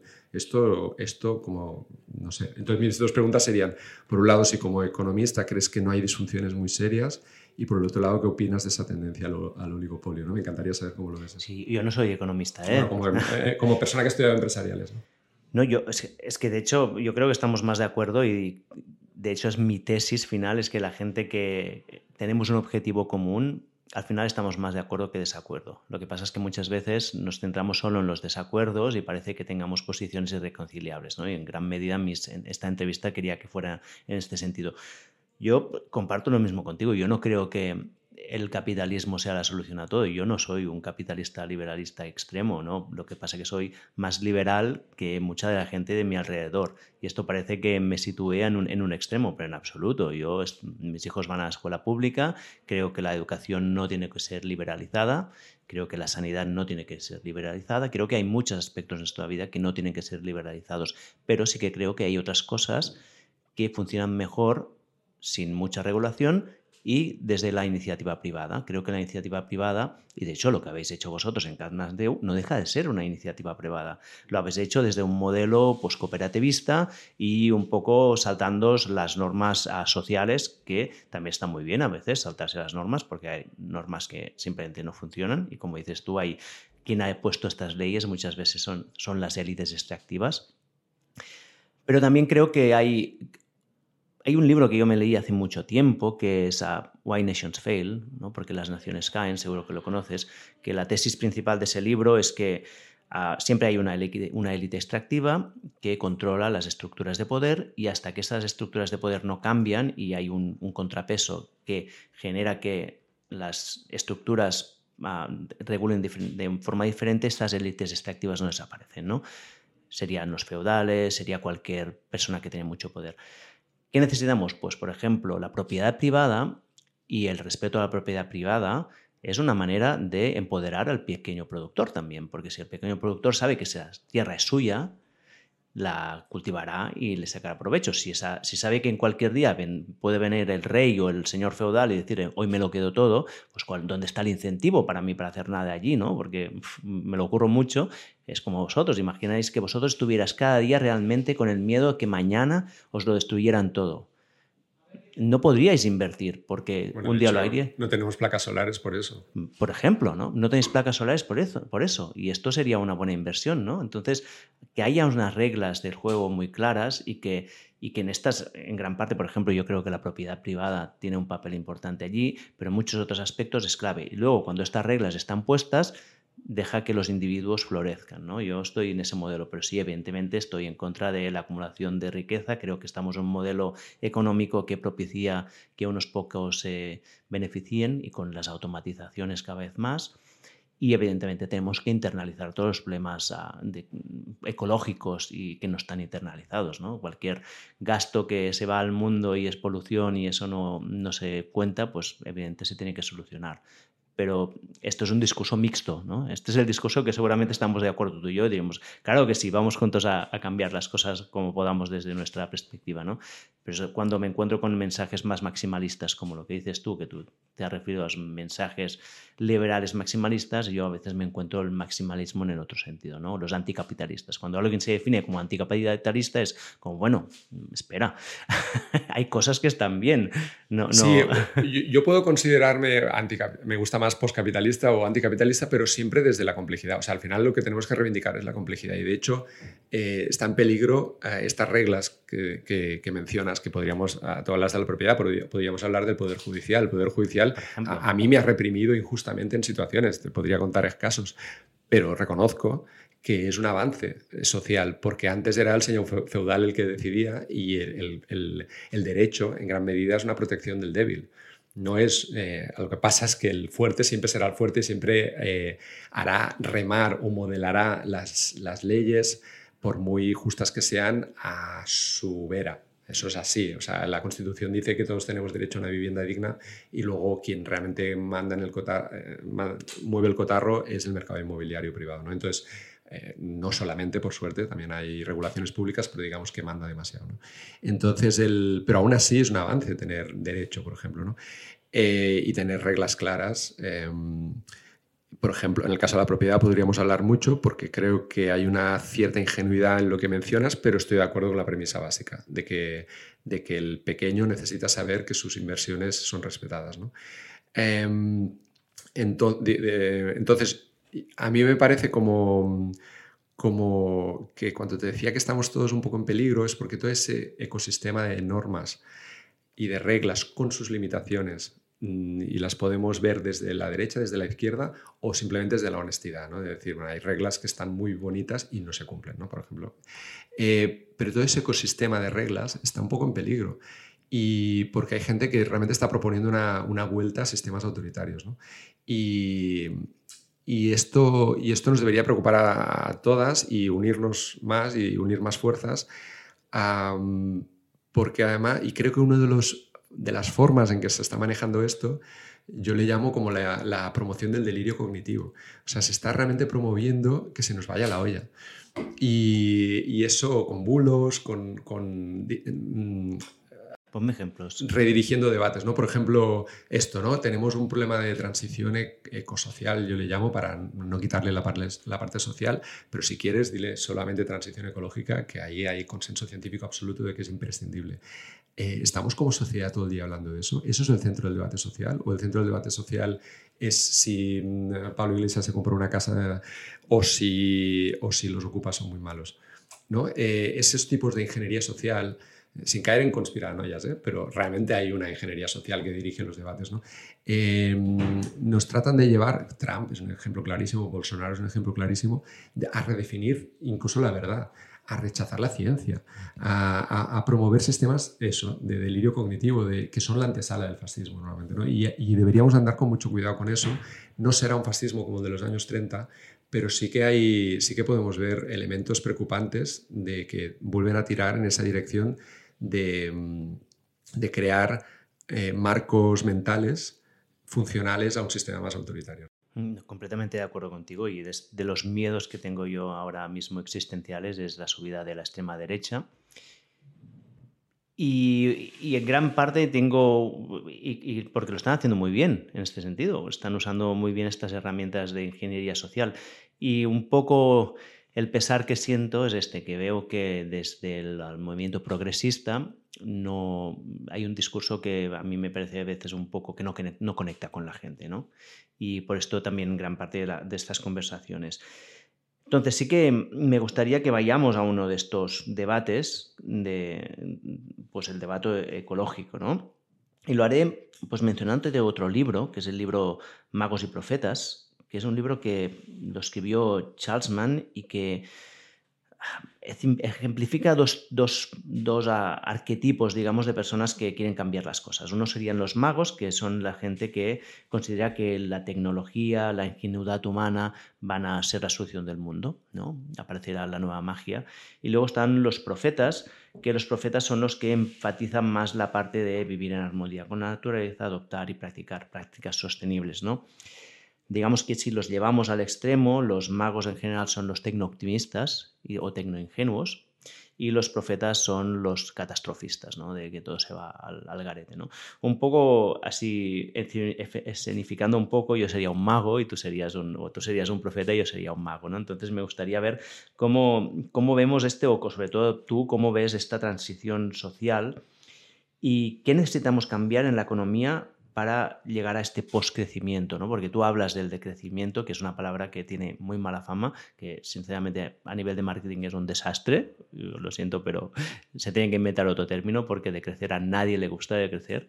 Pero ¿qué necesitamos hacer? Claro, hay dos preguntas aquí, ¿no? Em, bueno, y, cada una da para dos libros, pero, pero hay, hay, una, hay una cosa eh, primero te compro la, premisa de que el decrecimiento es una mala palabra, pero yo cuando propongo el post-crecimiento no lo hago solamente por mejorar el marketing, lo hago también porque realmente eh, creo que es más interesante salir de unas reglas que obligan al crecimiento que no el crecimiento o el decrecimiento en sí mismo. De hecho, hay momentos en que ahora mismo los bancos centrales están jugando a provocar recesión para bajar un poco la masa de liquidez porque se les ha ido de las manos esa, digamos, inflación monetaria. Em, esto, o sea, te lo digo, que, no son sospechosos de socialistas ¿no? o de ecologistas radicales. Entonces, em, hasta puede ser bueno en un momento dado la recesión. El crecimiento, por supuesto, puede ser bueno, sobre todo si es el crecimiento, por ejemplo, del sector de cuidados o el crecimiento del sector de la agricultura regenerativa o el crecimiento de Burkina Faso, ¿sabes? O sea, puede ser bueno. Entonces, el problema de nuestra sociedad es de, nuestros, de nuestro sistema de reglas es que el crecimiento es obligatorio. Es decir, cuando no hay crecimiento, entramos en crisis. Y creo que esa forma de contar las cosas, en la cual eh, es tan positivo para ese crecimiento fabricar tanques y quemarlos muy rápido en Ucrania para fabricar nuevos, como, como lo es em, descubrir un nuevo medicamento y comercializarlo, esto es un poco perverso. Necesitamos cambiar la contabilidad hacer una Si hablamos de internalizar costes ecológicos, hablamos de una economía más circular, hablamos de insertarla mejor en los ciclos metabólicos, hablamos de, incluir otros satisfactores no, monetarios, hablamos de desalarizar algunas partes de la vida para tener más tiempo para tus hobbies, para tu deporte, para lo que sea. Si hablamos de bajar un poco el ritmo, que es lo único que ha funcionado para descarbonizar, por cierto. Si, si hablamos de, mm, de, la brocha gorda, de nuevo, ese es el problema siempre, eh, entonces, eh, si te dan a elegir entre 200 años de industrialismo, crecimiento y liberalismo o las cavernas, pues claro. Pero es, una falsa, es, una falsa, es un falso dilema. ¿no? En realidad necesitamos una evolución que obviamente será un híbrido de muchas cosas que hemos vivido, mm, y, creo que la función muchas veces de los activistas sociales no es tener la verdad absoluta, sino poner sobre la mesa cosas que se están sacando del debate. Por eso te hablaba de fanatismo liberal, no porque el mercado sea un desastre para todo, sino porque está demasiado en el centro. Eh, y antes me hablabas de la propiedad, pero por ejemplo, y luego te quejabas de que el debate eh, social este, no conecte con la gente tal y cual, pero es mucho más difícil conectar con la gente cuando la mayoría de medios de comunicación son propiedad de cuatro fondos de inversión y grandes empresas muy alineadas con ese interés de crecimiento capitalista. Entonces, otros debates tienen menos espacio, entonces claro que llegan menos a la sociedad también. No, no es la única razón, pero digamos que, que la concentración de propiedad está creando también un empobrecimiento del debate. Entonces, muchas veces los activistas lo que tratamos de hacer es llevar otros elementos al debate, no, decir que son los únicos que cuentan, pero decir, oye, acordaros que también existe pues, esa mujer que está cuidando de su casa, reproduciendo la familia, eso tiene valor, aunque no esté en el PIB. ¿no? Decir esas cosas. ¿no? Eh, es necesario decirlas para llegar a algo mejor. Entonces, sobre cómo sería un postcrecimiento, eh, sería un lugar en el que... Mm, eh, seguiría habiendo mercados, seguiría habiendo em, esferas eh, de clásicas de lo público, del hospital público, la escuela, tal, pero también habría más fuerza, más ámbito, más espacio para otros modelos. Por ejemplo, el modelo de colaboración público-privada ahora está muy de moda, que básicamente es darle un servicio mm, de limpieza o de lo que sea a Florentino Pérez, pero también podríamos investigar la colaboración público-comunitaria cooperativa que sería darle un servicio a la comunidad a través, por ejemplo, de la gestión de una cooperativa, pero con una asamblea de vecinos que puedan también una vez al año opinar sobre las directrices generales de ese servicio, cosa que ya se empieza a hacer en algunos, en algunos CAPS, por ejemplo, en, políticas de salud comunitaria y preventiva, que se empieza a, contar con la voz de los usuarios. Em, son muchísimas cosas, pero sería equilibrar más desde dónde se toman las decisiones, que no se tomen solo en nombre de la rentabilidad. Porque el problema de la rentabilidad, por mucho capitalismo verde que nos vendan, es que así, a, de bote pronto, ¿qué te parece más rentable? Em, producir en masa coches en una fábrica o capturar carbono eh, dejando zonas salvajadas o practicando agricultura regenerativa. Es que no hay nada que compita con el petróleo. O sea, al final el rendimiento viene del trabajo, el trabajo viene de la energía donde hay más energía concentrada. En un barril de petróleo. Nada compite con eso. Nada. Igual la tecnología nos llevará a un cóctel de microalgas con nanotecnología y no sé qué, pero de momento no existe. No pasa. Y, la termodinámica nos dice que es muy complicado. Eh, es un regalo geológico el petróleo. El gas, el carbón también, pero el petróleo tiene algo de condensación de energía muy versátil, muy fácil de almacenar, de mover y tal, que es bastante insustituible y si lo fuera ya se habría sustituido. ¿no? Entonces, esto, esto nos sitúa en un lugar en que mm, tenemos una enorme contradicción como civilización, que es que es verdad que es más rentable, más eficaz el petróleo, que ha permitido muchas de esas cosas que dices que hemos ganado estos 200 años y que son ciertas, y al mismo tiempo eh, ya no podemos asumir su huella, su impacto ecológico. Entonces, ¿cómo descarbonizamos? Y ahí es donde entra eh, el que te decía el otro día que no estaba de acuerdo en que yo fuera antitecnológico o que fuera el profeta. Primero porque soy bastante optimista con el futuro y segundo porque yo creo mucho en la tecnología. Lo que no creo es en el fanatismo tecnológico eh, o en la ingenuidad tecnológica. ¿no? Em, primero porque muchas cosas que nos venden de tecnología son para, para, captar inversores. En realidad aún no están testadas o, cuesta más energía producir ese, ese, ese proceso que la que, que, la que obtienes, ¿no? como por ejemplo pasa con la, con la, fusión nuclear que se nos ha vendido hace poco. ¿no? Entonces, el, el, esto tenemos que hacer bien los números. Pero incluso eh, asumiendo que es más complejo, no tengo ninguna duda que la tecnología va a jugar un papel crucial. Em, lo que sí tengo duda es de que la tecnología pueda resolver cosas que no dependen de la tecnología. Como por ejemplo, mientras tengamos como único objetivo la rentabilidad, eh, la economía siempre será más crematística, más depredadora, más extractivista que la velocidad que pueda tener de restaurar, reponer, regenerar. Em, te pongo un ejemplo. Em, el regadío español. en el regadío español, como sector económico puntero del país, eh, y el catalán también, eh, se ha puesto mucho dinero para eh, mejorar la eficacia ecológica, minimizar el riego, mejores técnicas y tal, y se ha conseguido. ¿Qué ha producido esto? una multiplicación de hectáreas de regadío, con lo cual los números globales son que gastamos más agua que antes, a pesar de que por mm, metro cuadrado gastamos menos. Eh, eso se llama la paradoja de Jevons, ¿no? que vendría a ser el, efecto, por ejemplo, de hacer coches más eficientes hace que, eh, que, se compren más coches, ¿no? porque te cuesta menos gasolina, menos dinero y por lo tanto te lo puedes permitir. Y al final tenemos un parque de coches superior, a pesar de que cada coche individualmente es más eficiente. ¿no? Entonces, estas contradicciones capitalistas, ¿no? Eh, y si estuviéramos en la Unión Soviética, socialistas de Estado, pero industrialistas, ¿no? finalmente, esas contradicciones no las puede resolver la tecnología. De hecho, aquí la tecnología juega un papel positivo y aún así no las ha resuelto. ¿no?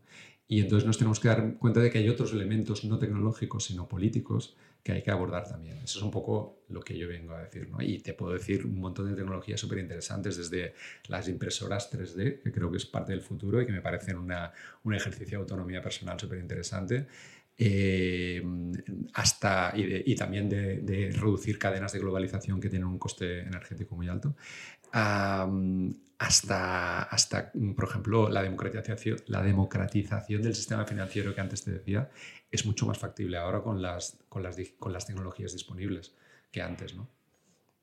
De hecho, ahora has mencionado las impresoras 3D y hace poco escuché una entrevista que a mí me dejó alucinado, que era un señor, que era, era un, una, una, mezcla entre loco y genio, que cuando hablaba, hablaba de cosas que simplemente a mí me costaba ya entender los conceptos, que es el creador de los Fab Labs. ¿Te suena lo que es el Fab Lab? Sí, hay siete o ocho en Barcelona públicos pues, y varios privados. Pues el objetivo de este señor es crear las máquinas autorreplicadoras. O sea, está buscando cuáles son los bloques esenciales que permiten crear cualquier cosa. O sea, su objetivo es crear cualquier cosa por cualquier persona. Cualquier persona puede crear cualquier cosa y dice que no está tan lejos, ¿no? Y pone el ejemplo de la biología, que nuestro cuerpo al final tenemos los ribosomas que utilizan pues, el, ADN como pues, la información, pero hay 20 bloques esenciales, que son los 20 aminoácidos. Y estos 20 bloques esenciales construyen todas las proteínas de nuestro cuerpo, que son las máquinas que lo hacen todo. Pues él está buscando el equivalente de los 20 bloques o, los que sean, que lo podrán construir todo. Y claro, el día que esto esté allí, pues se rompe todo es que todas las cadenas de producción se rompen. Cualquier persona podrá crear cualquier cosa en cualquier, cualquier sitio del mundo, ¿no? O sea, esto, cuando yo hablo de, del tecnooptimismo, me refiero a cosas como estas, ¿no? Si lo abordas desde es que has dado la clave. Lo has abordado desde la materia prima, porque muchas tecnologías son muy chupiguays, pero luego, al final, eh, energía y materiales. Ese es lo que... Si hacemos bien las cuentas, siempre tenemos que poner energía, materiales e impacto contaminación eh, o cualquier forma de impacto ecológico. Eh, ya no, y, ya no te meto ni siquiera en la ecuación lo social, porque ahí es más controvertido, porque a veces hay cosas que pueden provocar paro hoy, pero crear nuevos puestos de trabajo mañana, o sea, es más complicado de, dirimir. Pero realmente eh, cuentas bien hechas en lo físico tienen que ser energía, materiales e impactos. Ah, y no se hacen bien casi nunca realmente si logramos algo que no sea basado en una tierra rara o en una cosa que se está agotando o en uranio que provoca guerras en África o lo que sea, y que también se está agotando. Y lo basamos en cosas, en materiales abundantes, ¿no? Al final, hidrógeno, carbono, nitrógeno y. y eh, me he dejado el otro básico, eh, bueno, hidrógeno, carbono, nitrógeno silicio, también mucho, bueno, sí los, sí, los, materiales más abundantes. Oxígeno, perdona. perdona. Claro, sí, sí, Y por supuesto los que has dicho, pero esos cuatro serían la, los principales y a partir de ahí se deriva casi todo. Eh, ahí sí que hay un cambio disruptivo muy fuerte, pero no está pasando. O sea, podría pasar, podríamos llegar ahí, no lo sé, porque, por ejemplo, el hidrógeno es un caso claro, ¿no? Se vende como muy eficaz, pero ya sabemos que no es una fuente de energía, sino un vector de energía, y la hidrólisis mm, pide energía. Entonces, al final, y además hay muchas pérdidas. Al final, haces bien los números y no hay para tanto. No es tan guay como nos habían vendido, ¿no? Que no es inútil, no es inútil. De nuevo, no hay que simplificar, pero no significa que sea la panacea que nos va a permitir. O sea, hay, un tecno-optimismo renovable. Ya no te hablo del negacionismo climático, yo te hablo de los, de los nuestros, digamos, ¿no? Hay un tecno-optimismo renovable que también es negacionista, porque niega que hay una parte de, nuestra, de nuestro nivel de vida que no es generalizable a toda la población mundial. Y la población mundial eh, nos, nos, toma como ejemplo y la quiere también legítimamente. ¿no? Y no es generalizable. Otra cosa es que consigamos maneras de vivir bien con menos huella ecológica. Entonces sí podría ser generalizable, pero eso no lo tenemos ahora. Entonces, cuando te decía antes que la descarbonización solo ha funcionado cuando hemos bajado el ritmo, eh, no lo decía porque yo tenga un deseo ludita ahí detrás.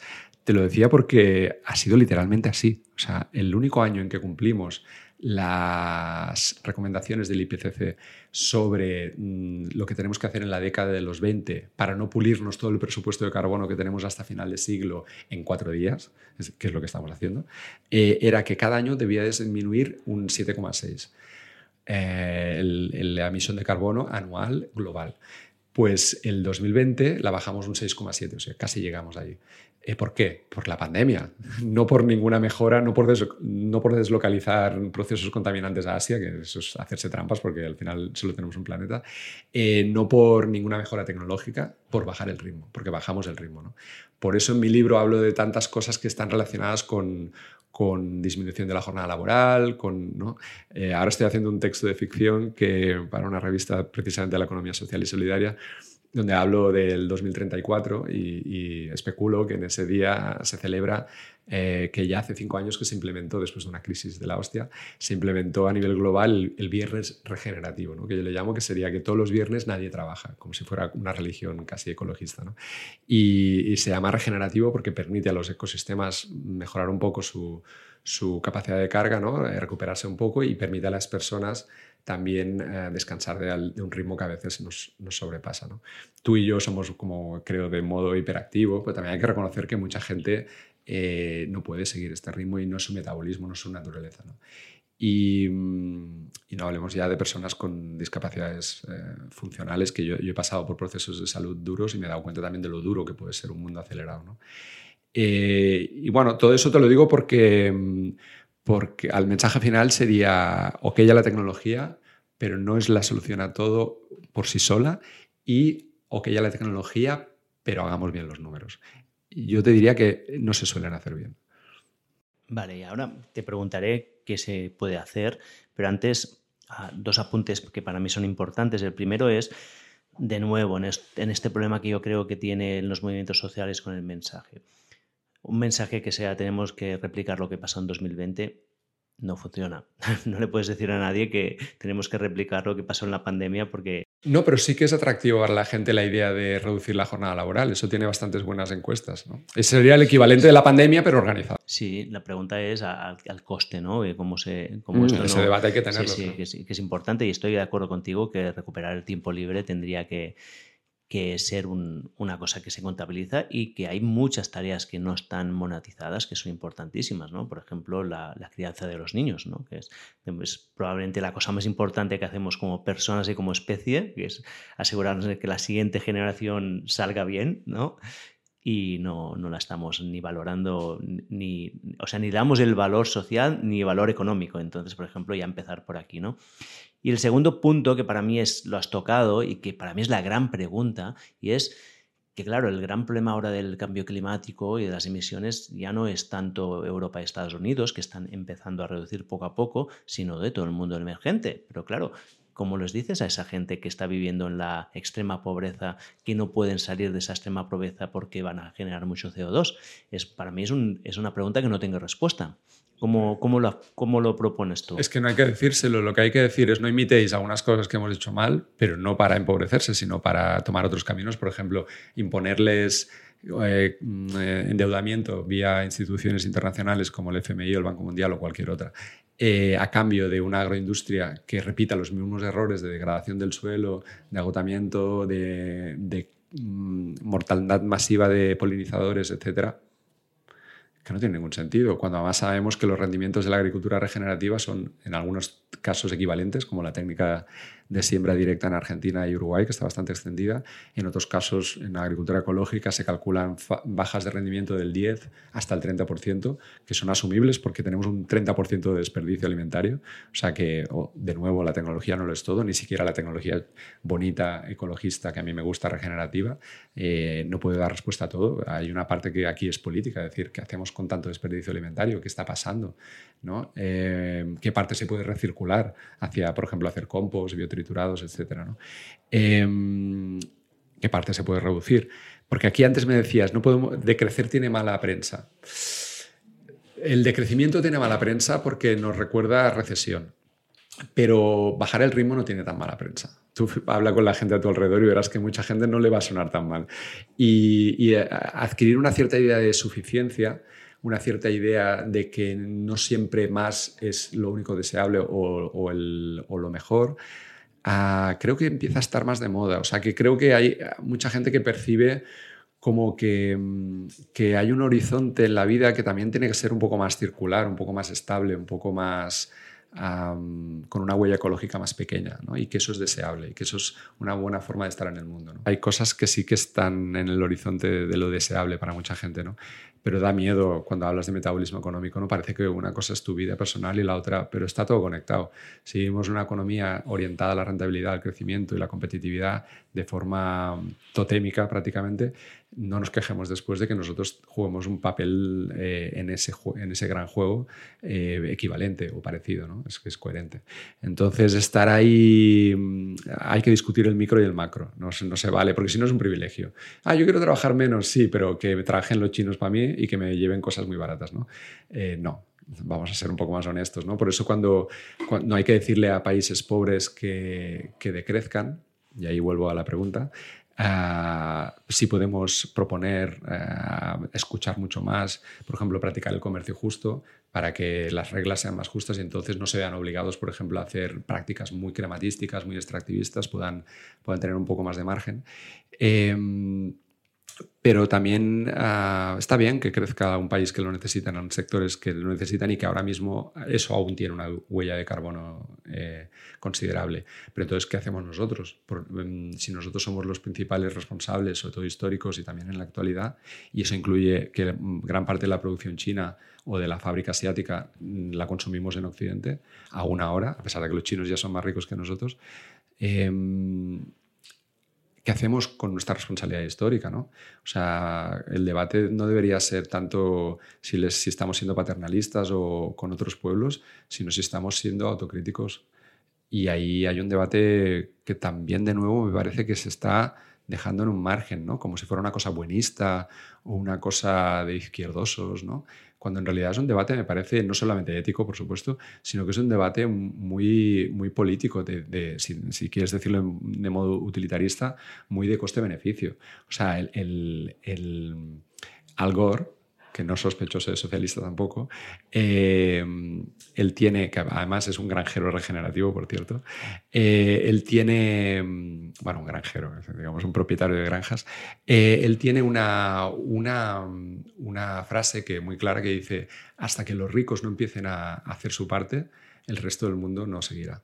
¿Para qué vas a bajar tu, tu, huella de carbono con lo que eso significa de igual de, de, mm, hacer menos o ningún viaje interoceánico cada año? Eh, en avión, por ejemplo, eso es una forma fácil de bajar tu huella de carbono. Eh, ¿Para qué voy a hacerlo si hay un pavo ahí con el, con el jet privado dando vueltas por el mundo todo el día? ¿no? Entonces, ese horizonte cultural, cambiar un poco ese horizonte, que lo mejor es ser rico, que está muy de moda ahora con los adolescentes y tal y cual, que lo único en la vida es triunfar y que los demás se jodan, ¿no? Eh, no es muy útil para, para enfocar la transición ecológica, porque hace que los costes se, eh, la distribución de costes se perciba como tan injusta que no voy a ser yo el tonto que la empiece. ¿no? Claro, estamos hablando de un cambio de paradigma cultural completamente, en el cual yo lo comparto contigo. ¿eh? Creo que el modelo que vivimos de productividad y éxito al final nos lleva a, la, bueno, a, vivir mal, cada vez más depresiones, más ansiedad y no sé, no sé si tú lo has vivido, pero yo mismo, que también soy una persona pues, que me gusta, que soy ambiciosa y que quiero hacer muchas cosas, el coste que muchas veces tengo que, asumir, ¿no? que es vivo con un, nivel de ansiedad que seguramente si trabajara menos horas y me pasara más tiempo paseando por el bosque, sería más feliz. ¿no? ¿Cómo, cómo lo enfocáis esto en Camp Deo? Dame ejemplos prácticos de cosas que estáis haciendo y algunas que puedan ser escalables, porque entiendo que hay cosas que podéis hacer vosotras que no funcionarían si lo escaláramos. ¿Qué estáis haciendo vosotros que sean replicables a gran escala? A ver, eh, una que ya he dicho, pero para resumirlo en una frase, es la de compartir recursos que tienen una huella ecológica importante y que son cada vez más caros a repartirlos. Y, y perdona un inciso, pero cuando hablo de que algo es caro, lo digo desde las lentes del material, la energía y los impactos ecológicos y no solamente del dinero. Porque otra mm, miopía reduccionista de nuestro mundo, es que asignamos el valor de una cosa en cuanto a su precio, cual es una mirada muy antiecológica. Pon algunos ejemplos. O sea, por, ejemplo, favor. por ejemplo, tú puedes tener un producto muy barato porque tu, tu, tu- un coche, por ejemplo, porque tu país es productor o porque tiene un gran poder adquisitivo. Eh, pero este coche ah, en otro país, ah, el Líbano, por ejemplo, como es un producto de importación caro, es algo elitista y muy caro para su economía. Eh, ya te indica esto que no estamos hablando del mismo coche, como es que cuesta una cosa aquí y una cosa allá. Eso ya no es, un, no digamos, una, contabilidad mm, muy física, que digamos, es mm, totalmente monetaria exclusivamente. Y luego, eh, esta contabilidad física del coche, para hacerla bien, debería incluir eh, pues los impactos ecológicos que tenga, el coste de los materiales, la tasa de reposición, si es un recurso no renovable, la tasa de convergencia, si todos los países tienen acceso a ese recurso no renovable de forma igualitaria, etc.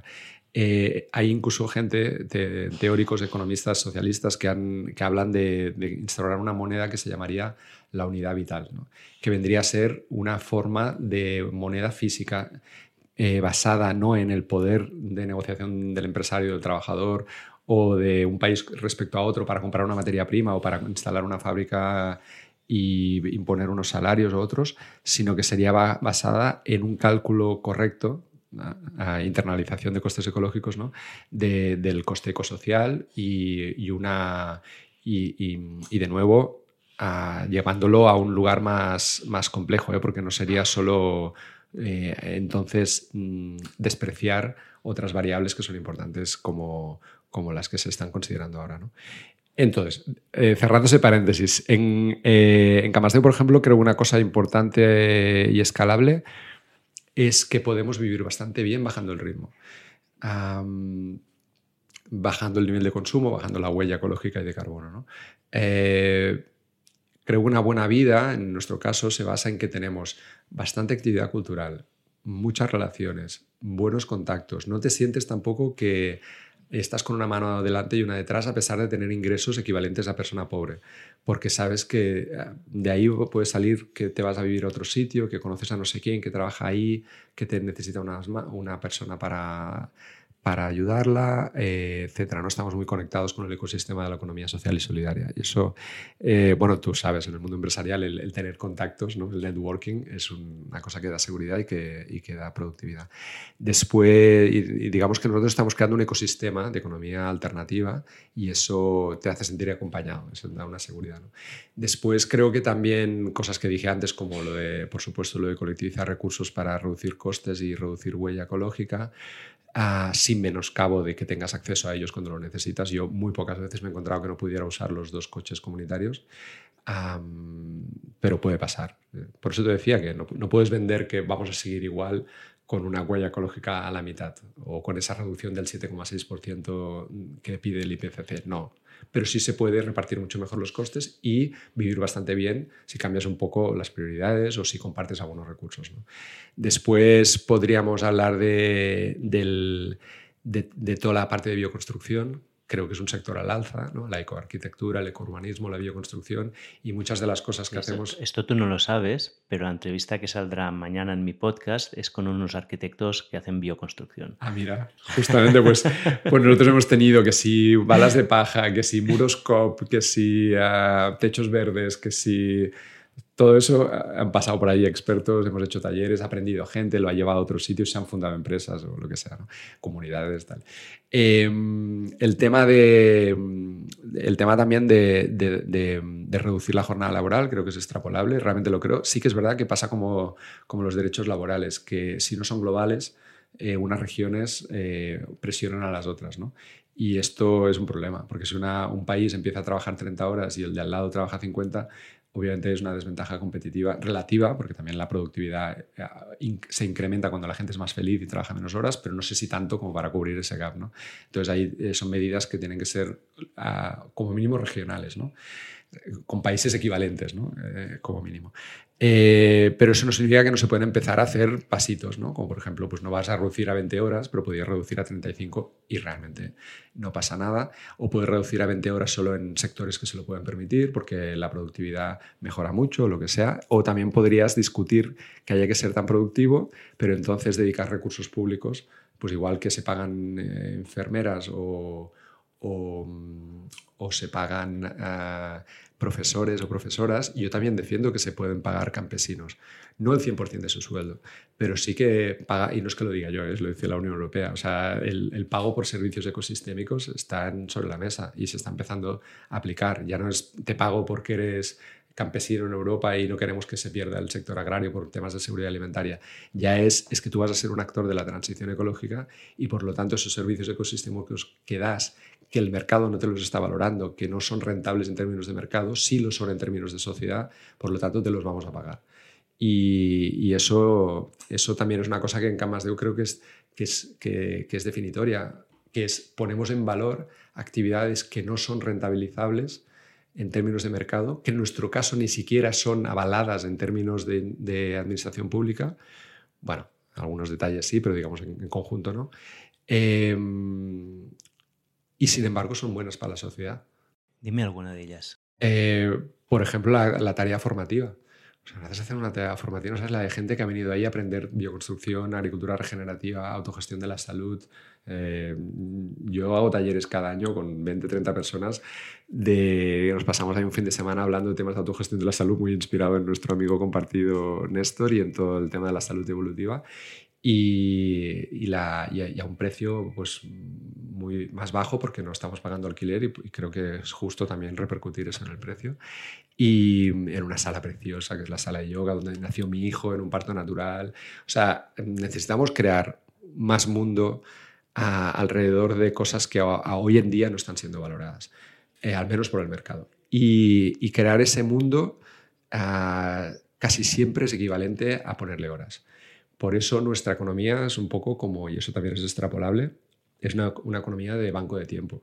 Supongo que conoces ¿no? las bolsas de intercambio, los bancos de tiempo. Y realmente nuestra economía es una economía de banco de tiempo. Nosotros intercambiamos unidades de tiempo. Tienes que cumplir 12, 13 horas a la semana de trabajo, todas las semanas del año. Y, esto no pasa el dinero por ahí. Vale. ¿Cómo es el día a día en Can Cuéntame cómo sería un día tipo. Pues sería un día... Desde que te levantas hasta que te vas Sí, primero nuestra economía es mixta, monetaria, no monetaria, personal, colectiva. Por lo tanto, una parte del día probablemente te la pases fuera trabajando o en casa en el ordenador o dando un curso en una videoconferencia. O sea, una parte de economía personal. Luego hay una parte, puede ser que ese día te toque cocinar. Nosotros cocinamos dos veces al mes y esto y ahí te pones a tope, o sea, vas a cosechar, limpias toda la cocina enorme y tal, pero solo lo haces dos, veces al mes. En tres horas, cuatro lo puedes tener hecho. Em, y cocinas para todo el mundo. Y cocinas para todo el mundo. Eh, después tenemos... ¿Cómo gestionáis intolerancias con temas mm, así? Pues hay una pizarra donde se ponen y tú lo tienes en cuenta. Si alguien va a comer ese día y tiene una intolerancia, le, preparas algo distinto o, no, o directamente no pones eso. Si alguien tiene eh, intolerancia a los espaguetis es difícil de sortear, pero si la tiene a los lácteos, pues no le pongas una carbonara, em, después ah, ponemos una, por ejemplo, igual bajas a reparar tu bici o te bajas al huerto a cosechar algo o a hacer un poco de desherbado o te toca turno de riego o igual estás ah, en el ordenador, pero trabajando en cosas comunitarias, por ejemplo, mm, haciendo difusión del próximo domingo en el PIC, de las actividades que vienen no sé quién y que tú te estás coordinando con ellos para hacerlo. Ah, igual ah, por la tarde tienes una asamblea de tu comisión o de la casa o de la Asamblea de la Valle, que sería el espacio ya no de la comunidad, sino de todos esos cinco proyectos que te dije, donde nos reunimos en la Asamblea de la Valle. O igual te bajas a, la ciudad porque estás implicado, yo por ejemplo, con Ruralitzem, eh, Veus para la Soberanía Alimentaria, que es un espacio de coordinación de activistas agroecológicos. ¿no? Y me voy ahí, doy mi opinión y me llevo mi curro. Y puede ser que, por ejemplo, por la noche saquemos la guitarra y toquemos, o puede ser que nos veamos una serie en nuestra habitación eh, de la forma más convencional individualista. Puede ser que, mm, que al final recuerdes que tenías que hacer una llamada para reparar la desbrozadora o por cualquier cosa y, puede ser que duermas ah, del tirón o que no duermas bien, como toda la gente. Así que no, eh, para mostrar más bien cosas eh, distintas sería que hay más espacios de tu vida que están en común. Por ejemplo, los jueves hacemos una jornada de trabajo de seis horas, todos juntas. Em, eh, luego hay más contacto con la naturaleza, que eso por desgracia es menos fácil de escalar por lo que sabemos. Y luego, bueno, sí, esas serían las dos principales. Pero yo diría que tampoco es tan difícil de escalar. Yo creo que la parte de naturalización, y nosotros le añadimos de ruralización de las ciudades, es también un campo a explorar de futuro, que hay una parte tecnológica, ¿no? Eh, bioconstrucción, etcétera, y hay una parte muy política, ¿no? Pero, pero creo que en Barcelona se han hecho algunas mejoras, luego parece que, que, no han sido suficientemente validadas. Yo estoy en el municipalismo, entonces valoro cosas que se han hecho en esa línea, porque creo que la vida en las ciudades tiene que ser más cercana a la naturaleza, que naturalizar las ciudades no es una cosa mm, solamente de tener unos frutales en, el paseo de tu barrio o tener un huerto comunitario cerca o tener más tejados verdes o tener más superillas o tener menos coches es también un tema de igual tener más redes de suministro de comercio de proximidad, ¿no? sobre todo alimentario, eh, tener un cinturón agropolitano, que yo, le llamo, que sería este cinturón de agricultura de proximidad, que de nuevo necesitamos la política para eso, porque en criterios estrictamente de mercado es más rentable, al menos de momento, eh, poner un polígono industrial que mantener una zona de huertas eh, comerciales. necesitamos una, una una capacidad también de, tener como dentro de la ciudad aulas ambientales, visitas a proyectos, a granjas y tal. ¿no? En Barcelona hay tres granjas, por ejemplo, públicas y proyectos como el nuestro, ¿no? comunitario, que la gente los pueda visitar. Tal vez van a seguir una vida urbana, pero como mínimo tienes más conciencia de los ciclos naturales. ¿no? Y eso te puede permitir cambiar tus opciones de compra. Igual alguno de, cada 20 alumnos que vienen a, esa sesión en el futuro va a ir a vivir al campo. O igual alguien se mete en el sector primario, estudia agronomía o estudia biopaisajismo o lo que sea. ¿no? O sea, o sea no, no, quitar tanto la, naturaleza de nuestra ecuación vital, eso es fundamental. ¿no? Sí, esto, estamos completamente de acuerdo. Muy bien, ah, ¿me dejó alguna cosa y alguna cosa más que quieras mencionar relacionada con la agroeconomía o el ecos, ¿cómo lo llamas aquí? El, agroecología, la transición ecosocial. La transición ecosocial. bueno, hay mil cosas a decir, pero solo diré una. Me parece muy sugerente la entrevista que le hiciste con el Frances Font. Creo que, porque es un ejemplo de persona que ha logrado, ha logrado hacer agricultura bien hecha, eh, comercial. Y, lo digo porque la presión, los márgenes de beneficio, la presión, la pinza, la doble pinza que está sufriendo la, la payasía es muy injusta. ¿no? Eh, ahí, por un lado, suben los costes de los insumos por la, por la crisis ecológica, la crisis energética, la guerra de Ucrania, etc. Y por el otro lado, eh, baja el precio del producto vendido a Mercadona o a quien sea. ¿no? Es una pinza insostenible para cualquier negocio, ¿no? Entonces es muy injusto y mm, hay una parte del proyecto de Frances Font que se basa en vender un producto un poco de élite y esa es la parte que podríamos discutir, pero, pero creo... lo discutí. Sí, pero creo que es interesante porque él, eh, primero porque conozco otros que venden más barato que él y que también hacen muy bien las cosas. Por lo tanto, no es, un, no es una una condición inevitable. Es una opción que él ha tomado, pero realmente hay otros caminos. Yo conozco, por ejemplo, el Gilad en Masnou, la Aurora del Camp, que vende, vende productos de huerta ecológica a un precio más asumible y él tiene un buen salario. No se va a hacer rico, pero tampoco es el de cobrar mil euros como yo he conocido muchos amigos, tú también los tendrás, que se han ido al campo y que no les ha ido tan bien. después... a y hay una parte de lo que él explicaba que creo que también eh, cuando se escale será más barata. Es decir, que hay técnicas que cuesta de meter porque, por ejemplo, se calcula que la transición a una finca ecológica son de 3 a 5 años. Si vas con márgenes muy justos, no tienes el tiempo, no tienes el margen para hacer las inversiones que durante esos 3-5 años tienes que hacer para que dure 3 en vez de 5, por ejemplo. Entonces, el, eh, tener una una, bueno, hay eh, técnicas ya probadas por otros que puedas aplicar tú más rápidamente en tu finca, por eso la parte formativa es tan importante, eh, puede marcar la diferencia. ¿no?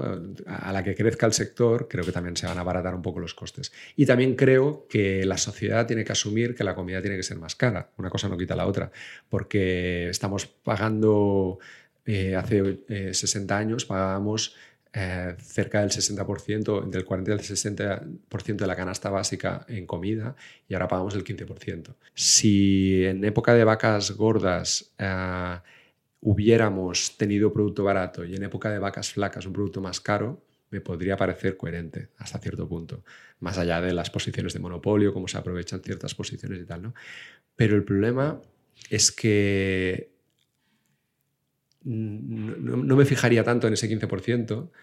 Mm, por ejemplo, si el otro 85% se basara todo en que mejor formación para tus hijos, en, eh, estilos de vida más ecológicos, porque te compras un, coche eléctrico que es un poco más caro, lo que tú quieras, pues no estaría mal tampoco, ¿no? Pues reducir, bajar un poco el precio de los alimentos para ganar poder adquisitivo en otras cosas. El problema es que la, la parte gorda del pastel se la lleva la vivienda y la vivienda es un bien especulativo. O sea, obviamente es un bien real, una necesidad básica y sin duda una parte de dinamismo del mercado inmobiliario permite hacer casas nuevas y todo lo que tú quieras. Pero básicamente no nos engañemos. O sea, hay una parte de, de sacar rendimiento fácil de un bien que es, eh, que es que tú no estás mejorando especialmente. O sea, lo que, lo que pasa es que tienes mucho poder para comprar muchas casas y ponerlas al mercado y subir el precio. ¿no? Eh, entonces, este, esta, es más, eh, debería ser menos dinámico el mercado inmobiliario, porque lo que provoca es una huella ecológica mm, brutal basada en construir más de lo que, de lo que se necesita. ¿no? Entonces, el, este problema, eh, ese trasvase, esos vasos comunicantes entre el gasto en vivienda y el gasto en comida, la propuesta que nosotros hacemos desde la agroecología también es invertirla. Es decir, gastar menos en vivienda, quitándole la parte especulativa, pagando lo que realmente vale, y, gastar más en comida, que también, de nuevo, es pagar lo que realmente vale. Muy bien, me gusta mucho porque me has cerrado el círculo y has conectado la parte de vivienda, que es lo con lo que hemos empezado la conversación, con la parte de, la transición ecológica. Pues ah, si te parece bien, para terminar la entrevista, me gustaría hacerte unas preguntas finales que siempre hago a mis eh, entrevistados. Son preguntas que a veces van a algún sitio, a veces no, y son para ver, explorar un, territorio diferente, ¿vale? ¿Te parece? La primera sería si hay algún libro o recurso que te haya impactado profundamente y que recomiendes muy a menudo. Yo ahora estoy recomendando, tengo muy mala memoria, pero ahora estoy recomendando mucho eh, El Amanecer de Todo, un libro de David Greber, que es muy impactante. Es un poco como, no una refutación, pero sí una matización del libro de Sapiens tan famoso, sobre que, y lo critica por evolucionista, ¿no? Como dice que de algún modo es demasiado lineal. pasamos del paraíso, digamos, recolector a, digamos, al industrialismo y por el camino hemos pasado como, como una secuencia eh, acumulativa, ¿no?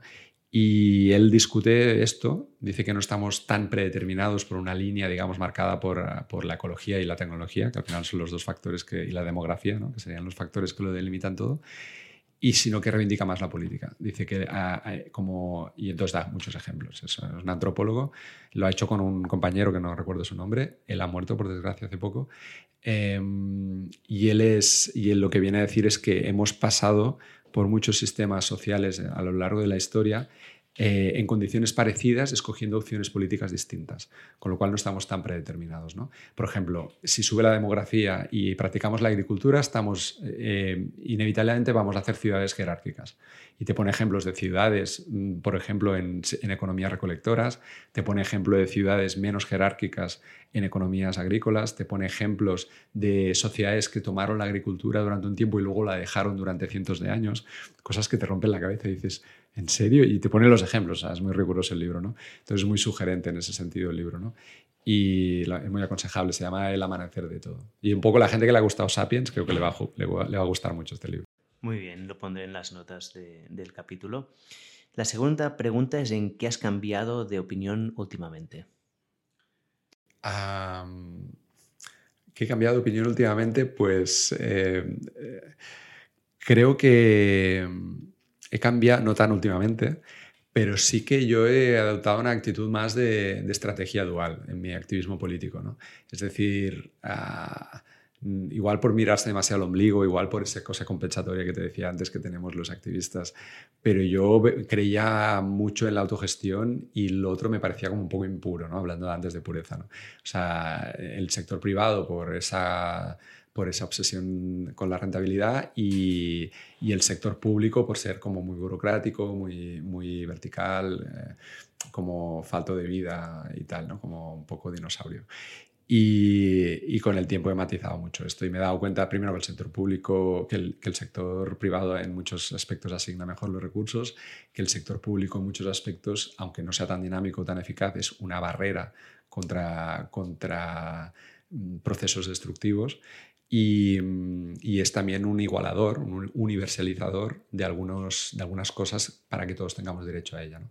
Y que desde esa visión más de lo público eh, la estrategia dual vendría a ser decir, sí, los movimientos sociales tienen que meter caña, sí, tenemos, necesitamos más, autogestión, más cooperativismo, más gestión comunitaria, pero también necesitamos políticas públicas robustas que además se dejen permear por eso.